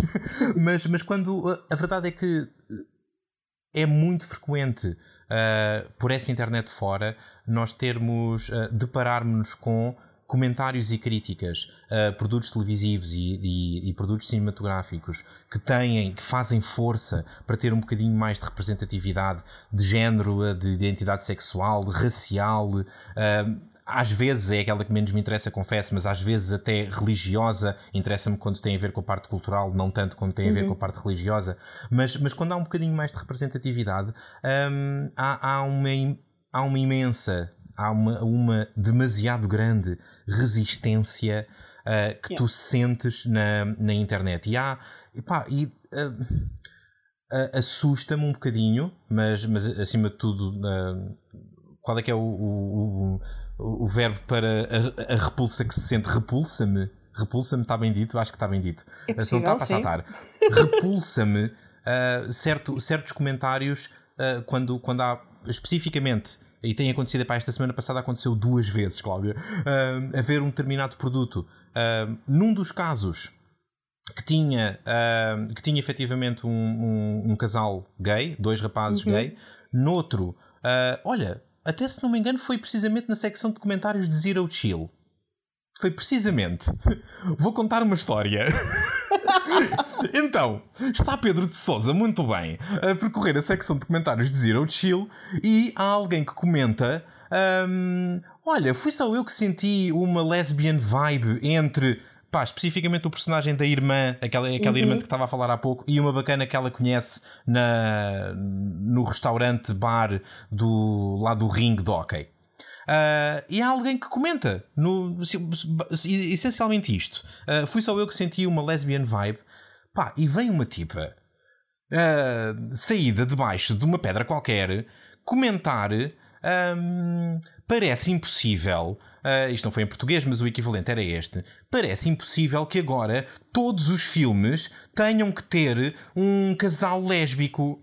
Pá, e eu saltou-me completamente a tampa, passei-me do bilhete e, e, e pronto, e, e, claro, com, com respeito e com educação, mas sem, sem, sem deixar nada por dizer, meti os pés à parede e, e, e respondi, respondi à rapariga aquilo que eu sinto que é verdade, que é uh, muita sorte tens tu de a indústria, já que estas coisas te incomodam tanto, para já vives num mundo completamente irrealista, porque uh, estamos longíssimo de todas as séries terem um casal lésbico. Um, mais do que isso, estamos longe, e a propósito da representatividade que falávamos há pouco, estamos longe da representatividade em produções televisivas ser equivalente à realidade estatística do mundo. Yeah. Uh, porque em traços gerais e em números redondos, 10% da população mundial é uh, ou identifica-se como uh, lésbica, gay, bissexual, transgênero, transexual, queer, uh, com uma sexualidade alternativa à heterossexualidade. Estamos a falar de cerca de 10%, um em cada 10. Olhem à volta, um em cada 10 das pessoas que conhecem, das pessoas que estão agora no autocarro convosco, vocês, você, tu ouvinte que estás a ouvir isto no autocarro a caminho do trabalho ou a vir para casa, olha à tua volta porque uma em cada dez pessoas, em números redondos, é LGBT. Agora diz-me, uma em cada dez das séries que tu viste nos últimos 10 anos era centrada em personagens LGBT? Não. Não. Nenhuma em cada 10, nenhuma em cada 100, nenhuma em cada 500. O, a, a, o nível de representatividade, especificamente LGBT, e aparentemente pela estatística que essa, que, que essa Jessica, como é que ela se chamava? Jessica quê? Heights. Jessica Heights uh, desvendou dentro da própria Pixar. A mesma coisa é verdade para mulheres. Uh, Põe as mãos no fogo, como a mesma coisa é verdade para questões raciais. Uhum. Uh, uh, o, o, tipo de representatividade está tão abaixo da realidade estatística que muita sorte têm as pessoas que se incomodam com a pouca representatividade que existe. Porque se a indústria televisiva ou cinematográfica decidisse agora, vamos fingir os senhores da indústria juntam-se todos numa sala e dizem assim: vamos reequilibrar a balança.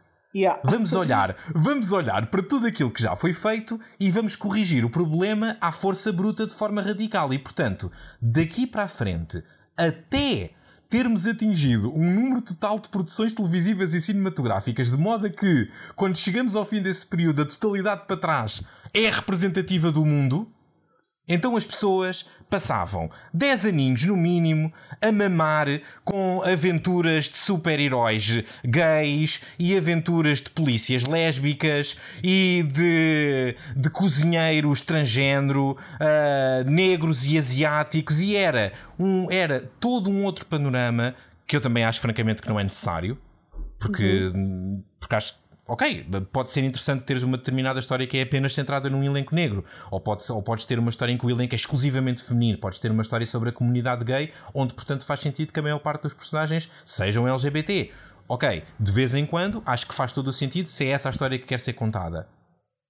Mas de uma forma geral, a representatividade ainda está tão abaixo que me repulsa a indignação Yeah. quando alguém quer ter, quer ter uma história representativa, quer ter um elenco diversificado.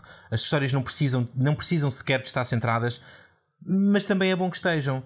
Eu, eu, eu gostava de ver, eu, eu de vez em quando vejo-vos uh, a ti, a nossa agente Rita e alguns, algumas das ouvintes e, do, e dos amigos do podcast que, que, param pelo nosso, pelo nosso servidor do Discord. E eu vejo-vos a comentar com muita frequência uh, séries de dramas adolescentes, uhum. uh, teen dramas, aquelas específicas em que tens pessoas de 25 anos a fazer de, de, sim, de sim, malta sim. De, de 17, ok. E eu vejo-vos muitas vezes a comentarem histórias um, e quase nunca se não mesmo nunca, personagem, os personagens principais, a história de amor principal, por exemplo, nessas histórias que são, que são, são romancezinhos de cordel, uhum. acerca dos, dos amores e dos desamores. Quase nunca, se não nunca, as histórias principais são precisamente acerca de, acerca de, de personagens LGBT. Sim. E quando são, e isto é, é, um, é, uma, é uma crítica paralela que se calhar dava pano para mangas e para toda uma outra conversa, mas depois quando são também são um bocadinho pigeonholed e são um bocadinho um, o, o, marketing da coisa e a direção da coisa parece que é uma série feita para a comunidade LGBT. Era isso que, era isso que eu ia dizer. Eu acho que, Yeah. eu acho que o grande problema também é esse: é que parece que eu não, eu, eu não percebo se são produzidas com esse público-alvo ah, ou, ou se são as pessoas em geral que depois não veem, mas ahm, dá muito essa sensação. Sim, Por exemplo, uma sitcom em que a maior parte do, do elenco é, são pessoas negras é direcionado especificamente para a comunidade negra. Ah, uma série em que o principal, que é, que é muito focado na comunidade LGBT, é direcionado para um público-alvo LGBT. Parece que, parece que é só para a comunidade yeah. LGBT ver. Yeah. É, uma, é uma dança, eu acho, que- eu acho que isso resulta de uma, de uma certa dança entre o público e a, entre o espectador e, o, e a produção. Porque há uma sede tão grande de representatividade, existe, existe uma sede de representatividade ah, que faz com que, de repente, quando sai um produto no qual determinada pessoa se sente representada e, e às vezes até descobre descobre a sensação de se sentir representado, que é aquilo que a, a esmagadora maioria das pessoas, pela natureza das coisas, sem, sem problemas, sem questões, as coisas são o que são. A esmagadora maioria das pessoas no mundo é heterossexual e, portanto, é naturalíssimo que se sinta representada com séries em que os personagens são heterossexuais e têm vivências heterossexuais, do ponto de vista, claro, da- das relações amorosas. Ah, não há uma maneira heterossexual de ser polícia, não é? Pronto, não é, não é disso que eu estou a falar. É, é- é- é da parte das relações amorosas. E, e, portanto, eu acho que há uma sede tão grande que faz com que as comunidades minoritárias se alapem ah, a, a quase todos os produtos ah, que são. ah, que são representativos daquilo que são as suas, as suas vivências, as suas experiências. Isto parece-me um fenómeno relativamente natural. O que é que eu acho que pode contribuir negativamente para isto? São coisas, e se calhar são coisas ahm, que, são, que são construídas com boas intenções, mas depois têm um efeito perverso. São, por exemplo, as categorizações das plataformas de streaming.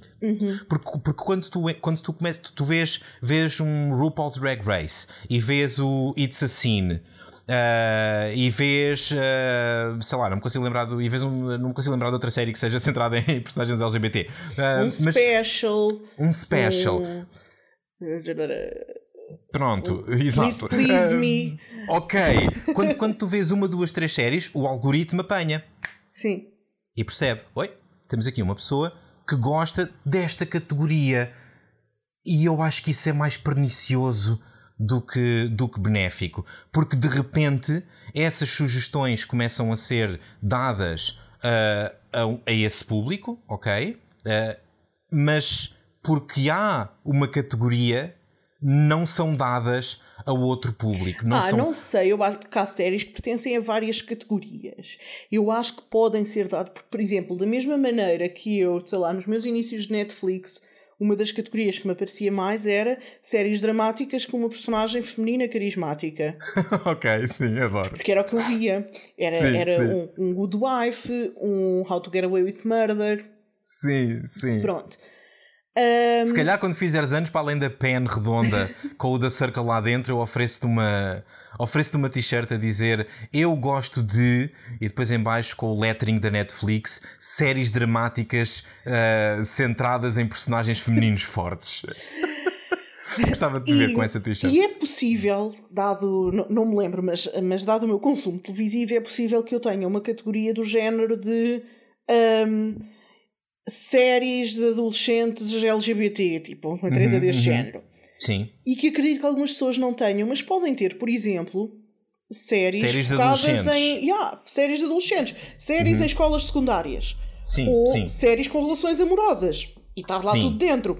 Sim. Estás a perceber? Acho que, okay. acho que pode ser que, que não fujam ao algoritmo, mas não tenho a certeza. Mas não tenho a certeza. Acho é que acho é que seja culpa dos algoritmos, seja das próprias pessoas que acabam por uh, não, não ver essas séries ou não se sentir inclinadas para ver essas séries, depois o que acontece é, lá está o que temos estado a ver e que tu estavas a reclamar, quando começam a incluir essa representatividade nas coisas mainstream, uhum, nas uhum. DCs, nas Marvels, nas Star Wars da vida, sim, depois sim. o público que estava habituado a uma coisa absolutamente desproporcional e fora da realidade, que só se focava uhum. em pessoas como eles e que uhum. agora tem outras pessoas não gosta. Porque isso é aquilo yeah. que eles querem continuar a ver. E agora yeah. já yeah. não sou só eu que estou ali representado. Yeah. Yeah, yeah, yeah, yeah. E isso é, isso é uma coisa que, pá, que eventualmente tem de mudar. Uh, acho mesmo, acho que tem de mudar. É, um, é uma da. Deve ser uma das lutas de todos os consumidores de entretenimento. Uh, deve ser a, a, luta por, por mais representação de todos os tipos. Uma, não tem que ser eh, aquilo que a Jéssica Heights. Heights dizia. um, aquilo que a Jessica Heights dizia. Não tem que ser. Não, não temos que ter.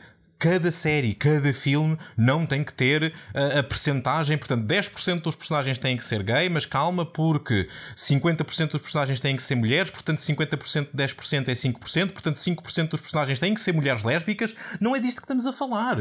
Agora, tem que haver, tem que haver a dada altura, zoom outs tem que haver uh, noções um bocadinho mais alargadas e pensar, ok, aquilo que o nosso estúdio produziu nos últimos, nos últimos 10 anos está equilibrado ou não está equilibrado? Uma plataforma de streaming, aquelas uhum. coisas que vamos lançar agora no mês, no mês de junho, se calhar é pouco, vamos olhar para o, para o quarto trimestre de 2021. Está equilibrado ou não está yeah. equilibrado? Vamos lá por trimestres, vamos lá por anos.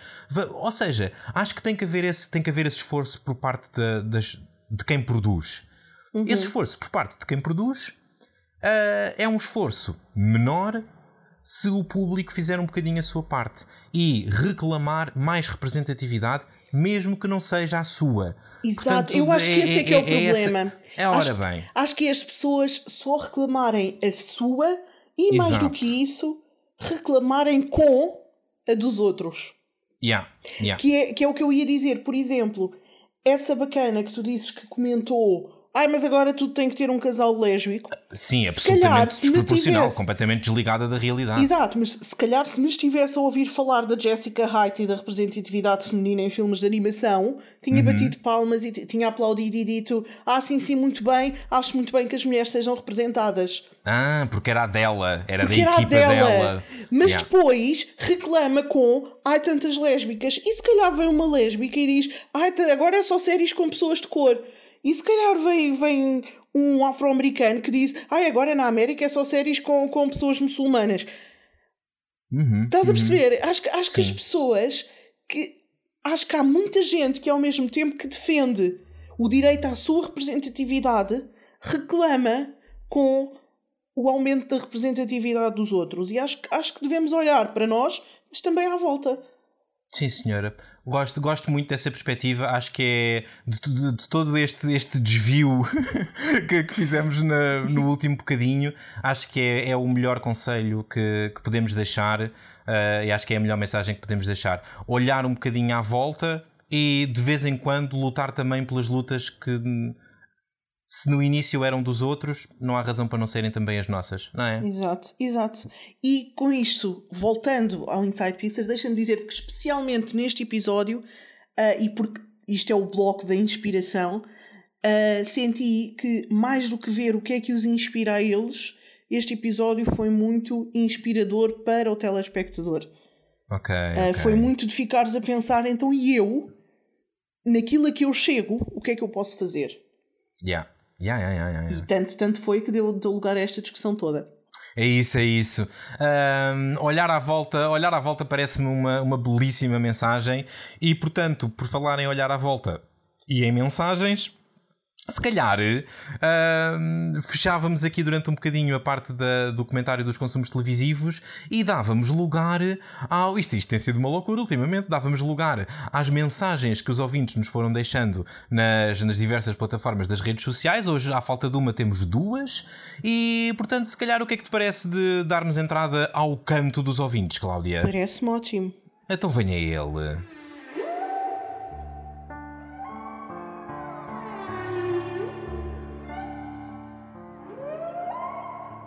A primeira mensagem da noite foi-nos enviada pelo André da Parede e o André da Parede comenta o seguinte: El desordem que dejas achei bastante interessante.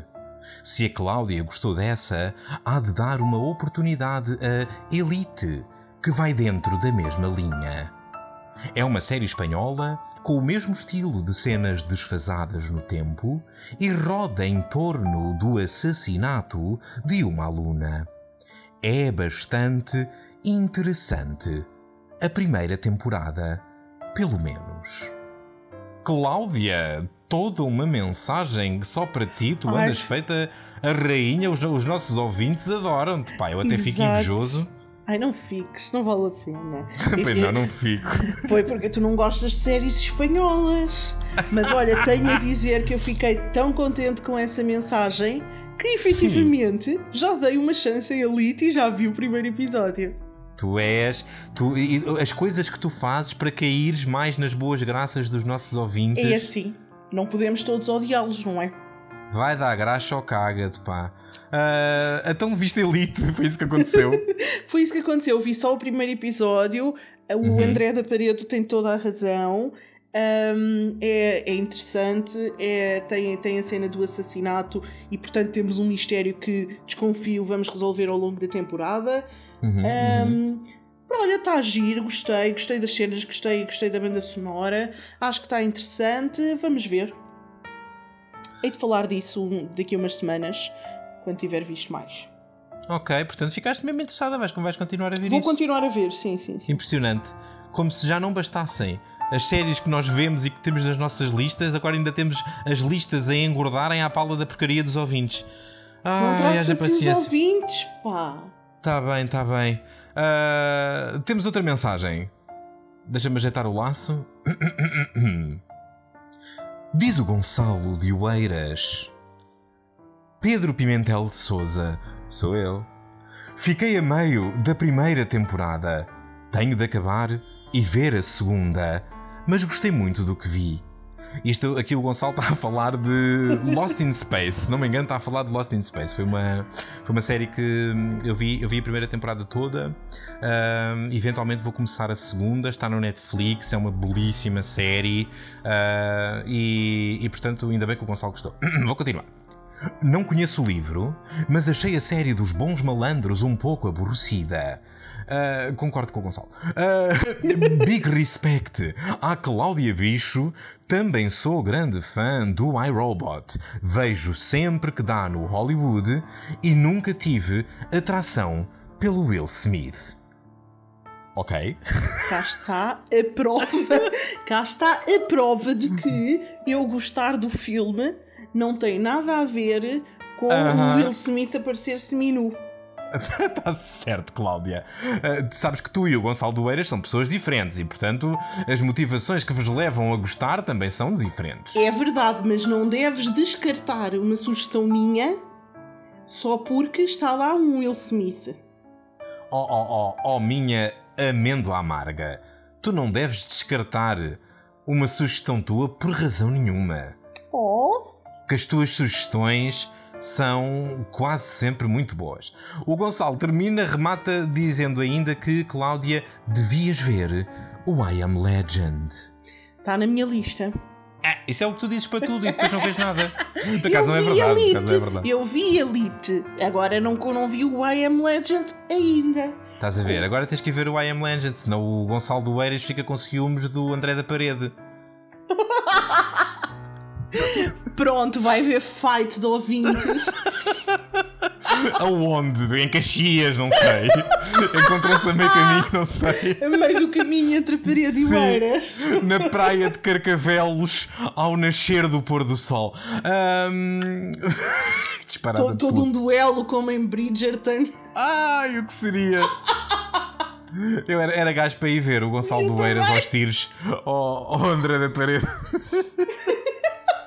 Uma facada no baço, uma guitarrada em fundo, o sangue a escorrer pelas vielas da praia para o mar, coisa tão linda. Bem, ahm, estou-me a passar completamente. Vamos acelerar, porque ah, obrigado aos ouvintes. Continuem a enviar as vossas sugestões e os vossos comentários, são certamente apreciados pela Cláudia. E hum, vamos passar então à, àquilo que é a estrela da noite. Eu, até, eu, eu confesso que não sei, se- não sei se devíamos, devíamos adiar, mas que se dane, as pessoas não quiserem param e depois ouvem o resto amanhã. Não, as pessoas que adiem elas próprias, não é? É isso, é Se isso. quiserem. É, é porque eu, eu vou, eu vou-te explicar porquê. Por um lado, o relatório está claramente já com muito tempo. O que, apesar de tudo, não é, não é invulgar para os nossos relatórios, especialmente os da Season 10. E portanto, há, há uma parte de mim que pensa assim: epá, se calhar apressavas as coisas, paravas já isto e, e falavas disso para o próximo. Mas por outro lado, eu estou tão entusiasmado para conversar contigo sobre esta série, e não é só porque a série é boa, é porque isto é uma espécie de. Não diria culminar, mas é seguramente uma milestone naquilo que é Cláudia Bicho, a tua narrativa pessoal que tem vindo a desenvolver-se ao longo dos relatórios da Season 10 É uma verdade. Tenho, tenho sentido um certo fascínio por isto que tem acontecido e, e que é naturalmente consequência de já fazermos isto há largas semanas, que é de repente ah, parece que há story arcs.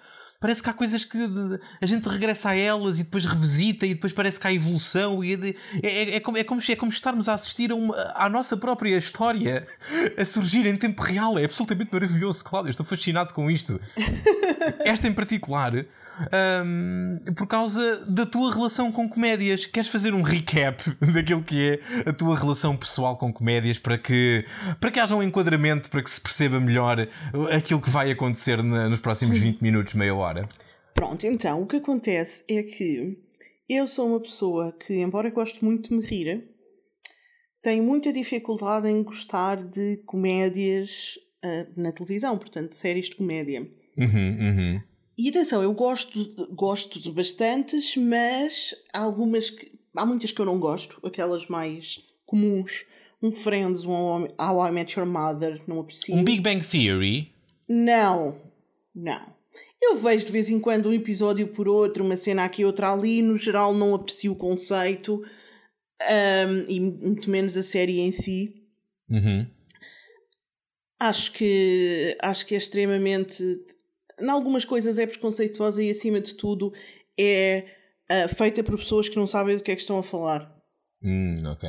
Estás a ver? Imagina que tens um- uma sitcom de uma família negra, mas que é toda escrita por brancos. Há demasiadas coisas que lhes escapam, não é? É, tens, um, tens uma série que, que é, é um conjunto de nerds e físicos e astrofísicos e sei lá, e engenheiros, e que claramente é escrita por alguém que não percebe rigorosamente nada daquilo que está a escrever. Ok, ok. E isso chateia-me um bocadinho. Pronto. Ahm, e então não, não aprecio. Depois há algumas que eu aprecio assim para ver. Nós falámos ali de um Brooklyn Nine-Nine, com Debbie Injada eu até gosto, para ver semanalmente não me puxa. E temos falado daquelas séries que me marcaram, que são as poucas comédias que eu consigo acompanhar semanalmente. Ah, e que foi durante muitos anos Community, Uhum. foi um Good Place. Uhum. Uh, gostei muito da Santa Clarita Diet. Uhum. Uh, e não sei se me estou a esquecer de alguma, porque realmente não são muitas. E tenho andado em busca de uma nova série que me preencha É a tua quest pessoal. É a minha quest, que me dê aquele, aquele, aquele momento feliz de felicidade na semana. Uhum. E encontrei. E foi bonito? Foi muito bonito. Encontrei. um, encontrei na Apple. E nós falámos no último relatório que a Apple TV tem vindo a produzir coisas bastante boas, porque está a começar e a Sim, Apple sim. tem muito pouca coisa, portanto a gente percorre o catálogo num instante, não é? E então encontrei uma série na Apple que eu não conhecia e que se chama Mythic Quest.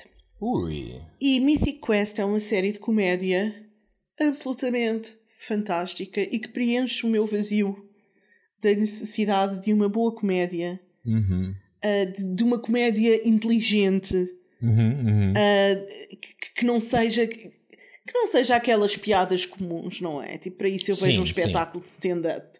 Um, Sim. Isto é uma comédia inteligente, bem produzida, bem escrita, com bons personagens.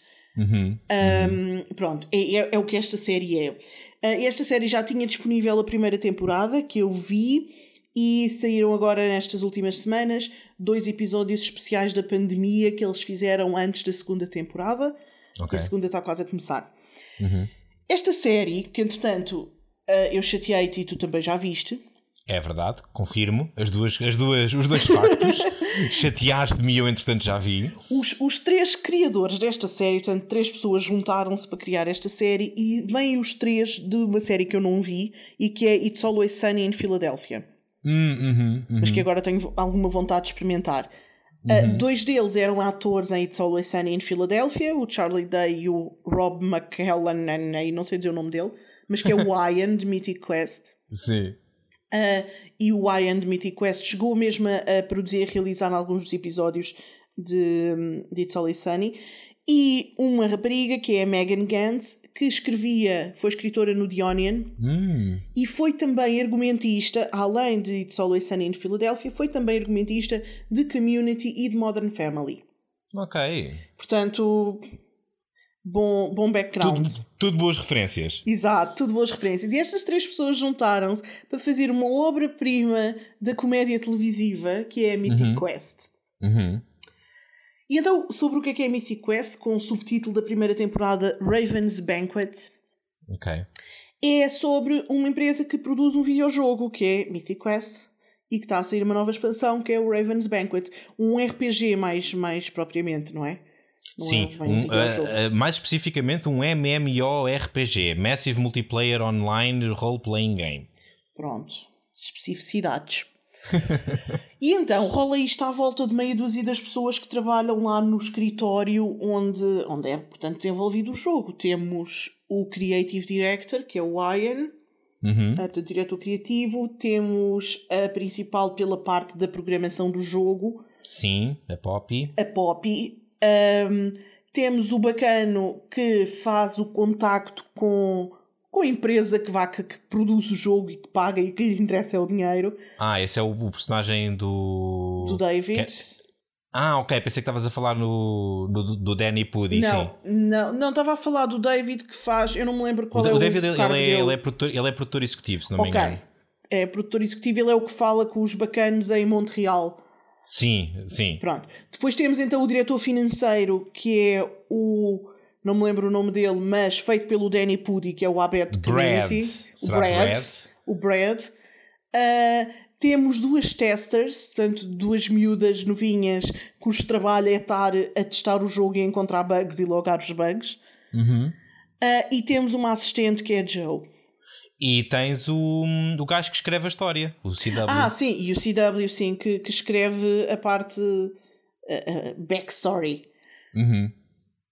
Epá, e esta série, os personagens são todos fantásticos, o argumento é brutal. E eu, eu não sei, eu não sei o que é que é dizer. Esta série é absolutamente fantástica. Diz-me diz o que é que achaste, porque eu sei que da mesma maneira que eu estou assim a falar do género de nem consigo descrever, mas estou bué hyped. Sim. Foi assim que eu falei contigo, portanto diz-me o que é que estavas à espera e o que é que achaste. Ah, estava à espera, estava mais ou menos à espera daquilo que encontrei. É uma série de, é uma série de elenco, não é uma série eh, focada num único personagem. Portanto, é- estamos a falar de um ensemble cast ah, que, que funciona bem e, e em que as dinâmicas entre os personagens são mais valiosas do que a ação individual de cada um deles. E, e portanto, uh, era um bocadinho disso, de, uh, aquilo que eu estava à espera, e, e portanto, nesse aspecto, cumpriu. De que é que eu não estava à espera? Que os personagens estivessem tão bem escritos hum. e fossem mais do que caricaturas. Exato.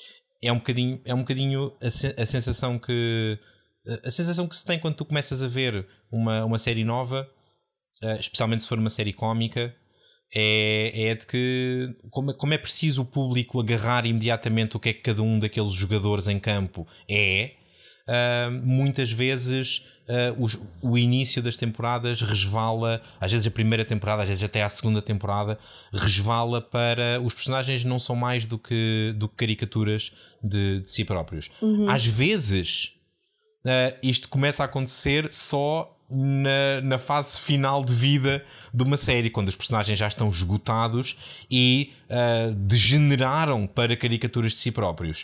Uh, e isso, isso, mas isso é, um, é uma outra questão. O que acontece com Mythic Quest é que logo desde o início, ao fim de dois, três episódios, tu já percebeste que aquilo são pessoas a sério uh, que, que têm que lidar às vezes com situações um bocadinho mais, mais bizarras e em que as características um bocadinho mais bizarras de cada uma delas são aquilo que, são aquilo que faz o jogo mexer. Não é, mas não são uh, a característica definidora dos personagens. Portanto, yeah. cada, um, cada um deles é uma pessoa, é uma pessoa a sério, mas se calhar tem uma ou outra peculiar, peculiar não consigo dizer isto, ajuda-me. peculiaridade. Ah, também não consegues. Peculiar, peculiaridade. Pronto, uma particularidade, uh, mas essa particularidade não é definidora da, do, do, personagem em si. E isso eu não estava à espera. E apanhou-me um bocadinho de surpresa quando, de repente, ao fim de poucos episódios, uh, aquelas relações são são interessantes, são credíveis. Yeah. Tu, tu interessas-te por aquelas pessoas, embora seja uma comédia.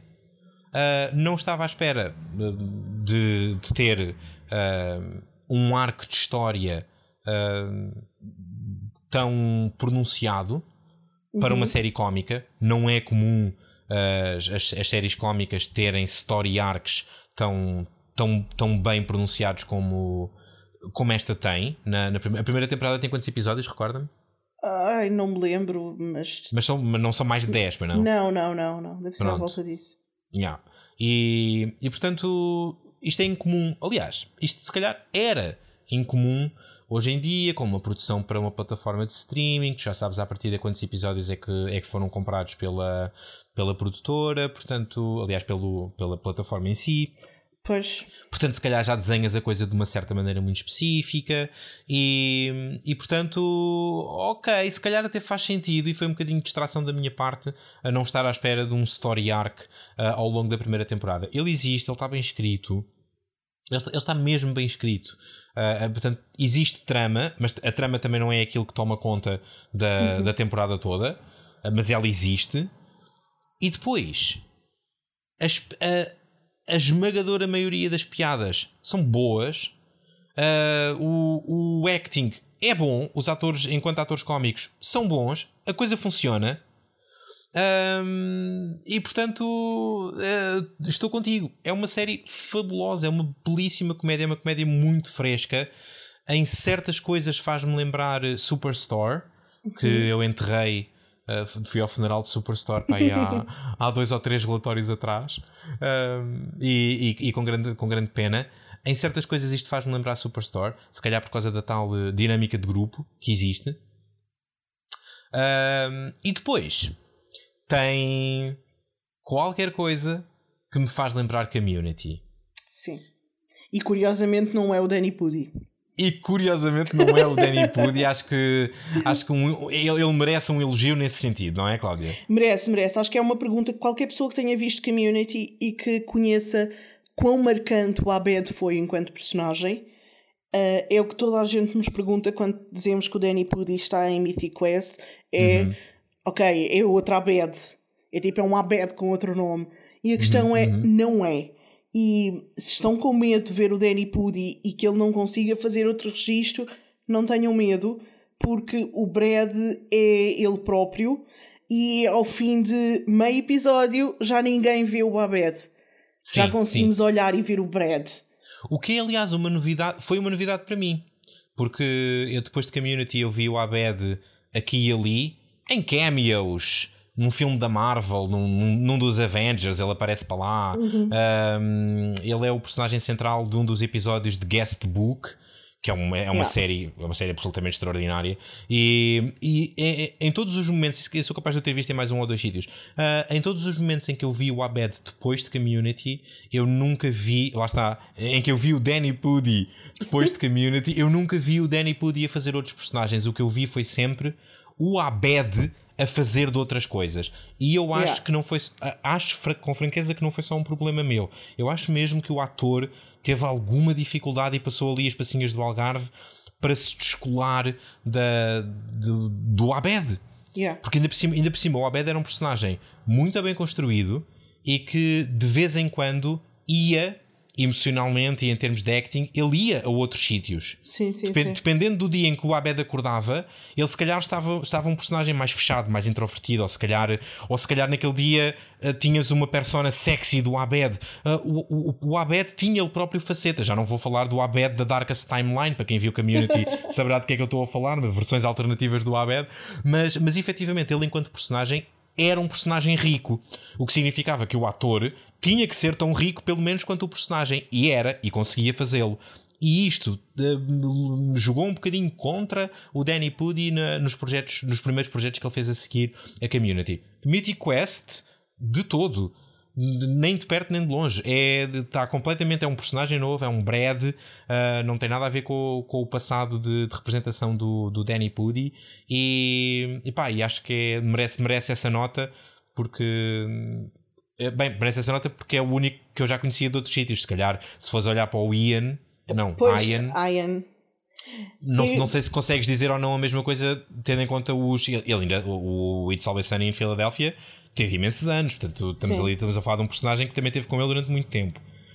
E é. Um, bem, é possível que mereça, tendo em, tendo, desculpa, tendo em conta que os dois estão nomeados para prémios. Os dois atores? Os dois atores, sim, sim. Hum, okay, o okay. Ian como Best Actor um, uhum. numa streaming series, uma comédia sim. streaming series, e o Danny Pudi sim. como Best Supporting Actor. Ok, Ambos para Mythic Quest. Ok. Um, terás notado, não sei se notaste, mas eu fiz questão de. Eu fiz questão de frisar a maior parte das piadas quando disse que. ou, ou a esmagadora maioria das piadas. Uhum. Quando disse que essas são aquelas que eu aprecio, aprecio bastante, acho que estão muito bem escritas, funcionam, fazem, fazem-me chorar a rir. Há momentos desta série que me fazem chorar a rir. Um, e contudo, não são todas e eu acho que eles de vez em quando uh, metem, metem argoladas. Uhum. E é um tipo muito específico de argoladas. Eu não. Eu estou a falar da primeira temporada, uh, dos dois especiais. Sim. Os dois especiais, não particularmente, mas há certos momentos durante, durante a primeira temporada, veremos o que é que a segunda traz a esse respeito, uh, que, que não me agradam particularmente enquanto espectador uh, porque, porque parece que querem pisar de propósito só pelo shock value algumas linhas daquilo que algumas pessoas chamam o politicamente correto, uhum. mas que são, na verdade, a meu ver, lutas legítimas. Ok. E isto, isto pode ser interessante. Tu teres um personagem uh, que dá corpo a, a essa resistência à, àquilo uhum. a que se chama o politicamente correto, desde que esse personagem uh, depois seja, normalmente é, uh, caracterizado uh, como, vá, eu não queria dizer o vilão, mas desde que depois aprenda a lição, digamos sim, assim. Sim. Okay? E aquilo que eu sinto é que de vez em quando, uh, Mythic Quest, em Mythic Quest, os vilões não aprendem as lições. Hum.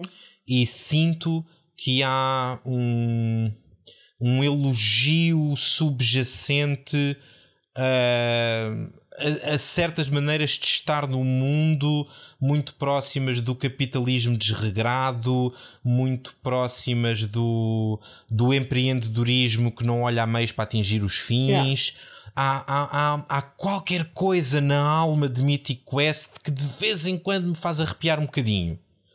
Não é nem de perto nem de longe suficiente para eu não gostar da série e não achar que é uma das melhores comédias do, dos últimos anos, ok?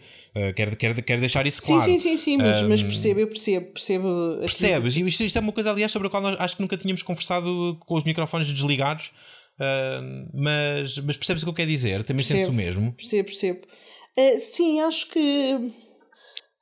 pronto, tu, lá está, tu a ouvir dizer isso pela primeira vez e estou a pensar no assunto, consigo ver isto, acho que descartei isso inconscientemente numa postura de ah, americanos. Uhum, uhum. Sim, sim. Uh, é um bocado é um bocado isso. Uh, pronto, não sei se não sei quanto dessa alma ou quanto dessa voz é que pode eventualmente vir a tomar conta do, das tramas e de alguns dos personagens. Uh, acho que vamos, vamos, ter que vamos ter que esperar para ver o que é que uma segunda temporada possa, possa trazer mas não queria parar de falar de, de Mythic Quest sem tentar, não spoilando, a conversar sobre aquele que é, a meu ver, o melhor episódio de, de Mythic Quest. Ai, sim. Estás a falar do Dark Quiet Death? Estou a falar do Dark Quiet Death, sim. Sim. Como é que nós, como é que nós conversamos sobre este episódio sem spoiler? Então, para começar, é o primeiro episódio da temporada, eu acho, que mexe realmente com as emoções do telespectador. Ah, sim, sim, sim. sim. É, é, o primeiro em que tu percebes isto não é só uma comédia levezinha. Uhum. Uh, e curiosamente também não é nada assim, apesar de se chamar Dark Quiet Death, também calma, Sim, não é nada assim mega, mega dark e, e mega profundo. Uh, mas, mas é o primeiro em que tu percebes isto não é uma sitcomzinha normal. Um, esta série é diferente. Yeah, é, é essa a expressão, isto não é uma sitcomzinha normal. é, é, exata, é exatamente essa a sensação quando, quando percebes o que é que tens nas mãos quando, assim, ao fim de 5 minutos de, desse episódio. Acho que é o episódio 5, não é? Sim, sim. Yeah, Estás a ver yeah. o que dizíamos há pouco dos, dos reality TV, dos reality shows, que ao fim de algum tempo a personalidade um, real das pessoas vem ao de cima? Achas que é isso que acontece com a série sim, ao quinto sim. episódio? Sim, sim acho, acho que é o momento em que nós vemos Mythic Quest para lá uhum. da, da para lá, para lá do, daquilo que vemos quando olhamos diretamente, para lá da, da sitcom, para lá da comédia, para lá da, uhum, uhum. da sériezinha casual. Yeah, yeah, yeah, yeah. Uh, pá, basicamente, uh, se, se achares que eu estou a pisar alguma linha, uh, diz-me. Mas, okay. mas basicamente aquilo que, aquilo que acontece com esse quinto episódio, aliás, aquilo que acontece antes desse quinto episódio é que no primeiro, no segundo, no terceiro, no quarto, uh, os personagens são os personagens que, uh, que, esperamos serem, porque são aqueles que conhecemos no, no episódio piloto, aqueles de, de quem estivemos a conversar uh, até agora. Há alguns episódios que são um bocadinho mais centrados nuns, outros são um bocadinho mais centrados noutros. atores diferentes brilham, os do elenco brilham em momentos diferentes destes primeiros quatro episódios hum, há uma suspeita de que pode haver ali assim, uma espécie de, de uma trama qualquer que vai. Bem, há, há seguramente uma história contínua uh, que vai passando de episódio para episódio, porque a série começa quando o, aqueles estúdios estão, uh, estão prestes a lançar. Uh, não, acabaram de lançar a primeira expansão? Uh, sim, acabaram de lançar o, o Raven's Banquet. O Raven's Banquet acabaram de lançar a primeira expansão e, portanto, estão a lidar com os problemas de terem lançado a primeira expansão, estão a tentar começar a pensar um bocadinho a pôr os olhos no futuro. Sim, senhor, está, está tudo muito certo, sabemos com o que é que contamos. E de repente, o episódio 5 abre e nós estamos num sítio diferente, num tempo diferente com personagens diferentes, naquilo que parece ser potencialmente um flashback. E à medida que o episódio vai avançando, mais e mais e mais, a pessoa vai olhar, vai olhando para o relógio, olha uma vez, olha uma segunda vez e já não olha mais do que uma segunda vez, porque a dada altura percebe-se que todo o resto do quinto episódio de Mythic Quest vai ser aquilo. Um tempo diferente, um sítio diferente, personagens diferentes. Acho, acho, que nem, acho que nem é só isso. A gente olha para o relógio uma vez ou duas a pensar, ok, quando é, quando é que vai acabar este flashback e vamos voltar Sim. ao normal. Sim. Mas entretanto, a cena de não olhares mais nem sequer é só de perceberes que não vale a pena olhar mais, é que já estás tão envolvido no episódio Sim. que nem te lembras de, de voltar a pensar uh, quando é que isto acaba e voltamos ao normal. Sim, estás, estás trancadíssimo naquele episódio. Ah, já vi dezenas e dezenas e dezenas de filmes piores do que aquele episódio de, de Mythic Quest. O, Yeah. o quinto episódio da primeira temporada ah, tem um argumento brutal. O acting é magnífico. É magnífico. É, é- é tipo. é- estamos a falar de um, de um episódio de uma série cómica, de uma plataforma de streaming. eh, e, e eu, e eu arrisco-me a descrever o acting neste episódio em particular como sublime. É o, o, o, o range emocional dos atores que eles chamaram para este episódio em particular, aquilo que os atores fazem sozinhos, aquilo que os atores fazem um com o outro, é, epá, é, é, é, é, é fora de série. É fora de série, é incrível.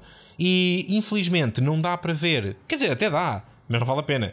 uh, ver esse episódio solto. Acho que é- compensa muito mais ver os primeiros quatro e depois de repente chegar ao 5, perceber qual é que é a relação e porque é que o episódio 5, sendo uma coisa num tempo diferente, num sítio diferente, com personagens diferentes, uh, existe a meio de uma temporada de Mythic Quest. Uh, pronto, terão que ver a primeira temporada de Mythic Quest para compreender, mas, mas é realmente uma. É, é verdadeiramente uma experiência. É uma experiência televisiva, é uma coisa completamente fora da caixa. Um, não diria disruptiva, porque não é a primeira vez que isto, que isto foi feito, mas não há muitos exemplos em televisão de séries com um elenco fixo e que a dada altura se atrevem a ter um episódio em que ninguém do, do elenco fixo entra. Mais Isto do que é- isso, a dada altura, tão cedo. Sim, sim, sim, sim. Uh, sei lá, nós podemos olhar para Lost. Lost teve, pá, não sei, 121 episódios, qualquer coisa por aí. Uh, e foi preciso chegar ao episódio 117, a 4 episódios do fim da série, para tu teres efetivo, para teres de tal forma uh, conquistado a confiança do teu público que o atrevimento de fazer um episódio em que não entra ninguém do elenco original, do elenco daquela temporada, não entra ninguém. É tudo, é, é tudo atores novos, num sítio diferente, num tempo diferente. Tu precisaste de seis temporadas para conseguir conquistar o teu público de tal forma que eles aceitam isso Yeah. e não vão aos arames com aquilo. Mythic Quest faz isto ao quinto episódio e ao fazê-lo declara-se, declara aquilo a que vem, aquilo que é. E é realmente um produto muito bom. E, e pá, e parabéns Apple TV pela coragem de, de, pá, de lançarem cá para fora isto. Ah, funcionou, podia não ter funcionado. Imagino que para muitas pessoas possa não ter funcionado. Sei que, sei que pelo menos para uma pessoa, uma pirosa do, da secção de comentários do TV Time, se calhar é a mesma pirosa de, que comentou o outro, não sei. Ah, não, infelizmente não há só uma pirosa no mundo. Ah, mas, uh, yeah, ah, en- encontramos uma pessoa que não gostou deste episódio e que, se- e que se queixou especificamente deste episódio. Queixou-se deste episódio pelas razões que fazem do episódio um bom episódio, que é assim uma coisa um bocadinho. ah, obtusa, mas, mas pronto, cada um é como cada qual e as pessoas têm direito à sua opinião e seguramente têm direito a estar erradas. É o caso dessa pessoa, porque esse episódio, esse quinto episódio da primeira temporada de Mythic Quest é absolutamente fabuloso. Toda a temporada de Mythic Quest é, é muito, muito boa. É uma série fresca, é uma série com, com um timing cómico ótimo, atual. Uh, funciona super bem. Há personagens ali que são maiores do que a própria vida. É, é pá. Vejam, yeah, vejam, vejam Mythic Quest. Vejam. Não se vão arrepender. Definitivamente a sugestão da semana, do mês, do ano. Vão ver Mythic Quest. Acima de tudo, se aquelas comédias que nós usamos como referência são comédias que vocês têm para vocês mesmos como comédias de referência. Community, uh, Good Place, de alguma maneira. Uh, tendo em conta, nós não vimos, acho que nem eu nem a Cláudia vimos, mas tendo em conta o background do, da equipa criativa, Always Sunny, It's Always Sunny in Philadelphia, parece ser uma boa referência. Olha, por falar nisso, sabes que quem escreveu o Dark Quiet Death também fez parte de, dos argumentistas de It's Always Sunny. E é a irmã do ator que faz o Ian. Ah, que graça! Pronto. Está tudo é, em é família. Tudo, é, é, tudo um compadrio, pá. Isto é tudo é. um compadrio. É. é sempre a mesma coisa. Xuxalistas, pá. Um, uh, de todo, não, não são de todo. Uh, mas, mas pronto. Essa é a tua, é portanto a tua hum, sugestão da semana, é, é isso? É, é, definitivamente, sim. Ok. Uh, a minha sugestão da semana, já agora, é Howard. Acho que não há, não há a mínima dúvida. Um, portanto, portanto, pronto, eu penso que nesse capítulo está tá arrumado, já nos esticámos imenso e, portanto, se calhar deixávamos só uma ou duas sugestões, sugestões não, mas uma ou duas coisinhas no nosso radar, não achas? Penso que sim, acho que sim. Eu para a semana vou vou finalmente conversar um bocadinho sobre uma coisa que está muito pendurada já para aí há uns 3 anos. Eh, interessou-me na altura, vi o trailer, gostei daquilo, gostei do tom um, e quero conversar um bocadinho sobre. Em princípio, eu vou conseguir despachar toda, toda a primeira temporada. Um, e quero conversar um bocadinho sobre uma coisa chamada Lodge 49. Okay. É uma série. É uma série um bocadinho fora. É do AMC, o mesmo canal de Walking Dead. Mas não tem nada a ver com uhum. Walking Dead, né? Um, é uma coisa. É uma coisa. É uma coisa meio fora. Um, falamos sobre isso para a semana. Mas, mas, estou, mas estou entusiasmado e acho que, acho que vai, vai valer a pena. Uh, e tu, Cláudia, okay. o que é que tens no teu radar? Olha, eu tenho no meu radar continuar, porque, porque agora estou à espera da segunda temporada de Mythic Quest, uh, continuar assim nas coisas levezinhas e vou tentar aí umas comédias novas. Pronto, agora ganhou-lhe o gosto. vou ver, vou ver e vou opinar. Ok. Uh, e portanto tenho aqui na minha lista uma delas chama-se Cuckoo, está no uhum. Netflix. Vamos ver uh, o que é que a casa gasta. Uh, e uma da Amazon Prime chamada Modern Love. Uau, Cláudia, não uma, mas duas coisas no radar. Duas coisas no radar. Tu estás, tu, tu, tu estás uma, uma verdadeira. Como é que se chama aquele bicho que está no casulo e depois sai? Uma borboleta. Uma borboleta, Cláudia. Tu estás uma verdadeira borboleta do, dos agentes do drama. A transformação de, de semana para semana é fascinante, meu anjo. Fascinante. É assim a vida. Bem, uh, papilona de minha vida. Um grande beijinho para ti. Olha, só antes de nos despedirmos. Então, fazes-me sempre, cortas-me sempre Pá, desculpa, tem, pá, tem que ser. Contigo. Tem então. que ser, antes de nos despedirmos, se, se, realmente não tiverem mesmo mais nada para fazer, já viram Mythic Quest, já viram Howard, não se esqueçam de ir às nossas redes sociais, dar um toquezinho para vocês a ver Ocean Girl. Pronto. Portanto, tu, tu interrompeste a minha despedida, eu ia tão bem lançado, estava tão bonita. Então tinha de ser, já estávamos na despedida, querias que eu fizesse o quê? Ai, ai, ai, estou tramado contigo. Estou a ver que tenho que ver essa porcaria só, só mesmo para tu parares de fazer isto. Olha, mas tu vais parar de fazer isto se eu vir Ocean Girl, não é? Pois, se tu vires, talvez, não é? Não vais substituir e não vais começar a insistir comigo para eu ver uh, Doraemon ou assim uma cena, para não? A Ilha de Circe. Não, não, não, Cláudia, não, Cláudia. Shirley Holmes, que não, é a tetra tetra neta do Sherlock Holmes. Não, Tem um Cláudia. cão que é o Watson. Para, Cláudia. Vai na volta, eu ainda tiro o tapete debaixo dos pés. Então, vais ver Ocean Girl Ela não tem tapetes, mora numa ilha. não há ilhas em tapetes, é. Não, não há tapetes em ilhas, é. Depende das ilhas, tipo na Austrália há. Bem, já chega, já estamos para lá de Bagdade. Um beijinho para ti. Beijinhos. Um abraço cheio de distanciamento e aquele desprezo. Para os ouvintes, vemo-nos ou ouvimos-nos para a semana. Por hoje, o relatório assinado, a pasta fechada. Beijinhos e adeus. Tchau.